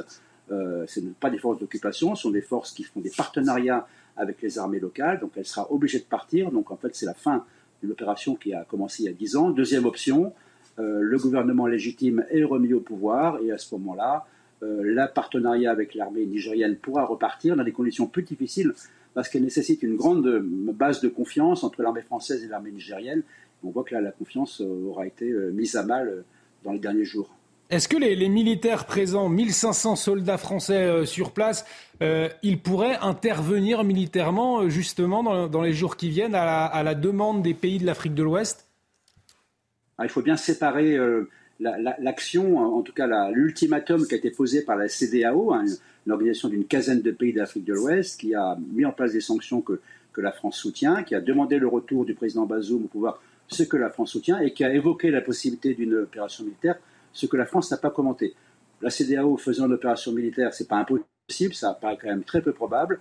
Dans tous les cas, la France n'a pas vocation à intervenir dans la, politique intérieure du, du Niger. Elle n'interviendra que si ses ressortissants ou si ses intérêts ou si ses forces sont attaquées, comme elle l'avait fait en 2004 en Côte d'Ivoire à Boaké, vous vous souvenez, où, des chasseurs euh, ivoiriens pilotés par des Biélorusses avaient bombardé les forces françaises sur les reports de Boaké. Et on suit de très près hein, l'actualité euh, sur place. On vous le rappelle, l'ambassade de France à Niamey annonce l'évacuation des Français très prochainement au Niger. Un grand merci général Bruno Clermont euh, pour votre éclairage ce matin dans la matinale. L'actualité internationale toujours avec la Russie qui affirme aujourd'hui avoir repoussé une attaque de trois drones navals contre ses patrouilleurs. Ça s'est passé, Sandra, en mer Noire. Ils ont été détruits selon les autorités russes. Tôt ce matin, un autre appareil a percuté, euh, vous le voyez sur ces images, une tour d'un quartier d'affaires de Moscou. Il a endommagé la façade du bâtiment. Selon le maire de la ville, plusieurs engins de ce type ont été abattus par la défense aérienne. Et puis on l'a appris également ce matin, Aung Kyi a été gracié. C'est les médias d'État en Birmanie qui l'ont annoncé. Oui, une grâce partielle. L'ex-dirigeante a été condamnée à 33 ans de prison pour une série de chefs d'accusation dont la corruption. Elle a été évincée par un coup d'État militaire en 2021. Pour rappel, elle a donc bénéficié d'une grâce dans le cadre d'une amnistie de la junte concernant plus de 7000 prisonniers à l'occasion du carême bouddhiste. Et cette grâce concerne 5 des 19 condamnations contre elle. Et on revient en France, ma chère Sandra, avec les ministres officiellement en vacances, vous le savez, depuis le début de la semaine. Alors, un congé studieux, hein, car ils doivent être, c'est la règle, mobilisables. Et si certains ont choisi de rester à Paris, euh, d'autres, enfin pour préparer, pour préparer la rentrée, euh, d'autres ont décidé de profiter de leur pause estivale. Alors quelles sont euh, leurs destinations privilégiées? Les explications de Mathilde Ibanez. Les vacances pour les membres du gouvernement ont commencé et c'est dans le Var, à Brigançon, qu'Emmanuel Macron et son épouse ont posé leurs valises pour une quinzaine de jours. Comme lui, Elisabeth Borne ou encore Olivier Véran sont partis se reposer dans la région. Bruno Le Maire, quant à lui, a décidé de partir prendre le soleil sur la côte basque. Clément Beaune ou encore Catherine Colonna sont partis en Corse et Éric Dupont-Moretti dans les Alpes-Maritimes. Des vacances studieuses pour les ministres puisque, comme chaque année, les membres du gouvernement se doivent de rester à deux heures de Paris, d'être joignables, d'être en veille active et surtout d'être mobilisables. Gérald Darmanin, lui, est en vacances dans les Bouches du Rhône, mais il est attendu le 15 août prochain pour un déplacement officiel en Polynésie française pour l'organisation des JO 2024. La rentrée des classes pour les membres du gouvernement se fera en tout cas le 23 août pour le premier conseil des ministres. Alors effectivement, Vincent Roy, euh, des vacances, mais euh, une rentrée tendue annoncée, un budget ou encore euh, immigration, les dossiers vont s'accumuler à la rentrée. Aussi, il semble que le, septembre soit un mois difficile pour le pour l'exécutif. Mais enfin, on dit ça un petit peu pour chaque rentrée, donc hmm. c'est une c'est une entière. Non, qui euh, m'apparaît euh, là, c'est qu'il y, a quand même un certain voyeurisme. Enfin, pourquoi un peu vain d'ailleurs? Pourquoi veut-on savoir où Bon, le président, le fort de Brégançon, tout ça s'entend. C'est une résidence euh, privée de, de du chef de l'État. Bon, très bien. Mais enfin, pas privée d'ailleurs. C'est une résidence du, du, chef de l'État. Mais à quoi bon savoir où Elisabeth Borne, Clément Beaune vont prendre leurs vacances en Corse, pas en Corse dans les Bouches du Rhône pour Darmanin ou pas. Enfin, tout ça est, tout, tout ça est un peu vain. Et puis, et puis, on est en droit de s'interroger, compte tenu du contexte, de la, des difficultés dans lesquelles nous sommes, est-ce que euh, le, les, ministres qui ne sont pas en poste en général très longtemps, pendant 5 ans, 6 ans, 7 ans, 8 ans, 9 ans ou 10 ans, euh, leur doit-on des, euh, des vacances Est-ce qu'ils ne doivent pas être au front? Ils n'arrêtent pas de nous répéter, que ce soit Elisabeth Borne la semaine dernière dans une interview ou Éric Dupont-Moretti, quand on lui pose une question, et, qu'ils veulent dévier d'ailleurs, et qu'ils veulent en dévier la réponse, nous sommes à la tâche, nous sommes à la tâche, nous sommes à la tâche. Eh bien, soyez-le de manière constante. Merci Vincent Roy qui euh, n'accepte pas que les ministres soient en vacances hein, ce matin. Euh, en tout cas, autre réforme, un phare du gouvernement, c'est l'assurance chômage, Sandra. Les premiers effets seront visibles aujourd'hui et pour cause, les personnes sans emploi en février dernier, au moment où la réforme est passée, se retrouvent en fin de droit dès ce mois d'août. Maureen Vidal. Entrée en vigueur le 1er février dernier, cette réforme de l'assurance chômage vise à diminuer de 25% la durée d'indemnisation avec un minimum de 6 mois. Par exemple, un chômeur qui aurait perçu avant la réforme ses aides pendant 24 mois n'a le droit qu'à 18 mois maximum dorénavant. Côté senior, pour les plus de 55 ans, cette durée passe de 36 à 27 mois. Objectif plein emploi, c'est le maître mot du gouvernement qui vise 5% de taux de chômage. Comme le prévoit cette loi nommée marché du travail, la durée d'indemnisation varie en fonction de la conjoncture économique. En période verte, avec un taux de chômage inférieur à 9%, la durée est réduite d'un quart. En période rouge, avec un taux supérieur à 9%, la durée initiale des indemnisations est rétablie. Mais attention, seulement pour les chômeurs en fin de droit. Un système qui devrait amener les personnes sans emploi à retrouver plus vite du travail selon le gouvernement. Ces règles sont en vigueur jusqu'au 31 décembre prochain.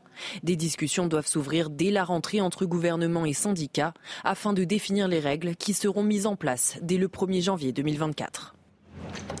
Et vous l'avez peut-être euh, certainement constaté, surtout si vous passez vos vacances dans l'ouest de la France ces derniers jours, sont frais, maussade hein, sur certaines régions. Je le disais, les côtes ouest, euh, le début de la saison touristique, eh bien, c'est décevant, hein, Sandra. Après deux mois de soleil en mai et en juin, la météo a radicalement changé. Conséquence, la fréquentation est en forte baisse comme à la boule.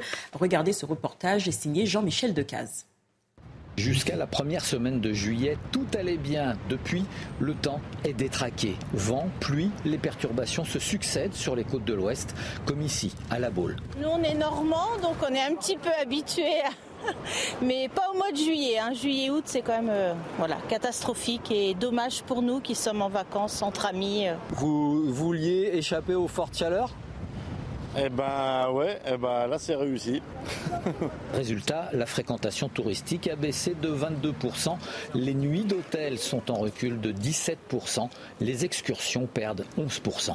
Juin, on a eu un super temps et juillet, c'est vrai que la météo n'aide pas. Donc les gens font très attention. C'est sûr, le pouvoir d'achat, euh, le panier moyen est totalement différent. Quoi. C'est plus, plus tout la même chose. C'est en baisse C'est en baisse, absolument. Je pense que les gens sont avec des séjours plus courts ou à la, journée. Voilà. Est-ce que la météo de ces derniers jours y est pour quelque chose? Oui, quand on est au bord de la mer, on veut qu'il fasse beau. Alors dès qu'il fait plus beau, on s'en va. Ça dure jamais très longtemps. Peut-être que là, on est parti sur une c'est une période un peu plus longue, là, je crois, de, temps incertain. Mais non, c'est surtout qu'il fait beaucoup plus frais. Selon Météo France, le grand soleil doit réapparaître à partir du 10 août.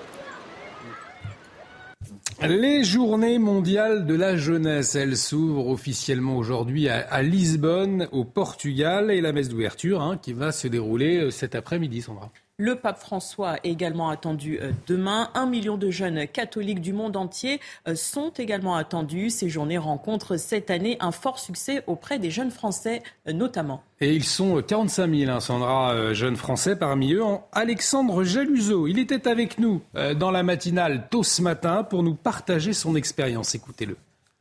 Je vois ici à Lisbonne, au Portugal, euh, des milliers de jeunes de toutes nationalités différentes qui euh, en fait sont euh, unis par une seule chose, à savoir la religion, la foi.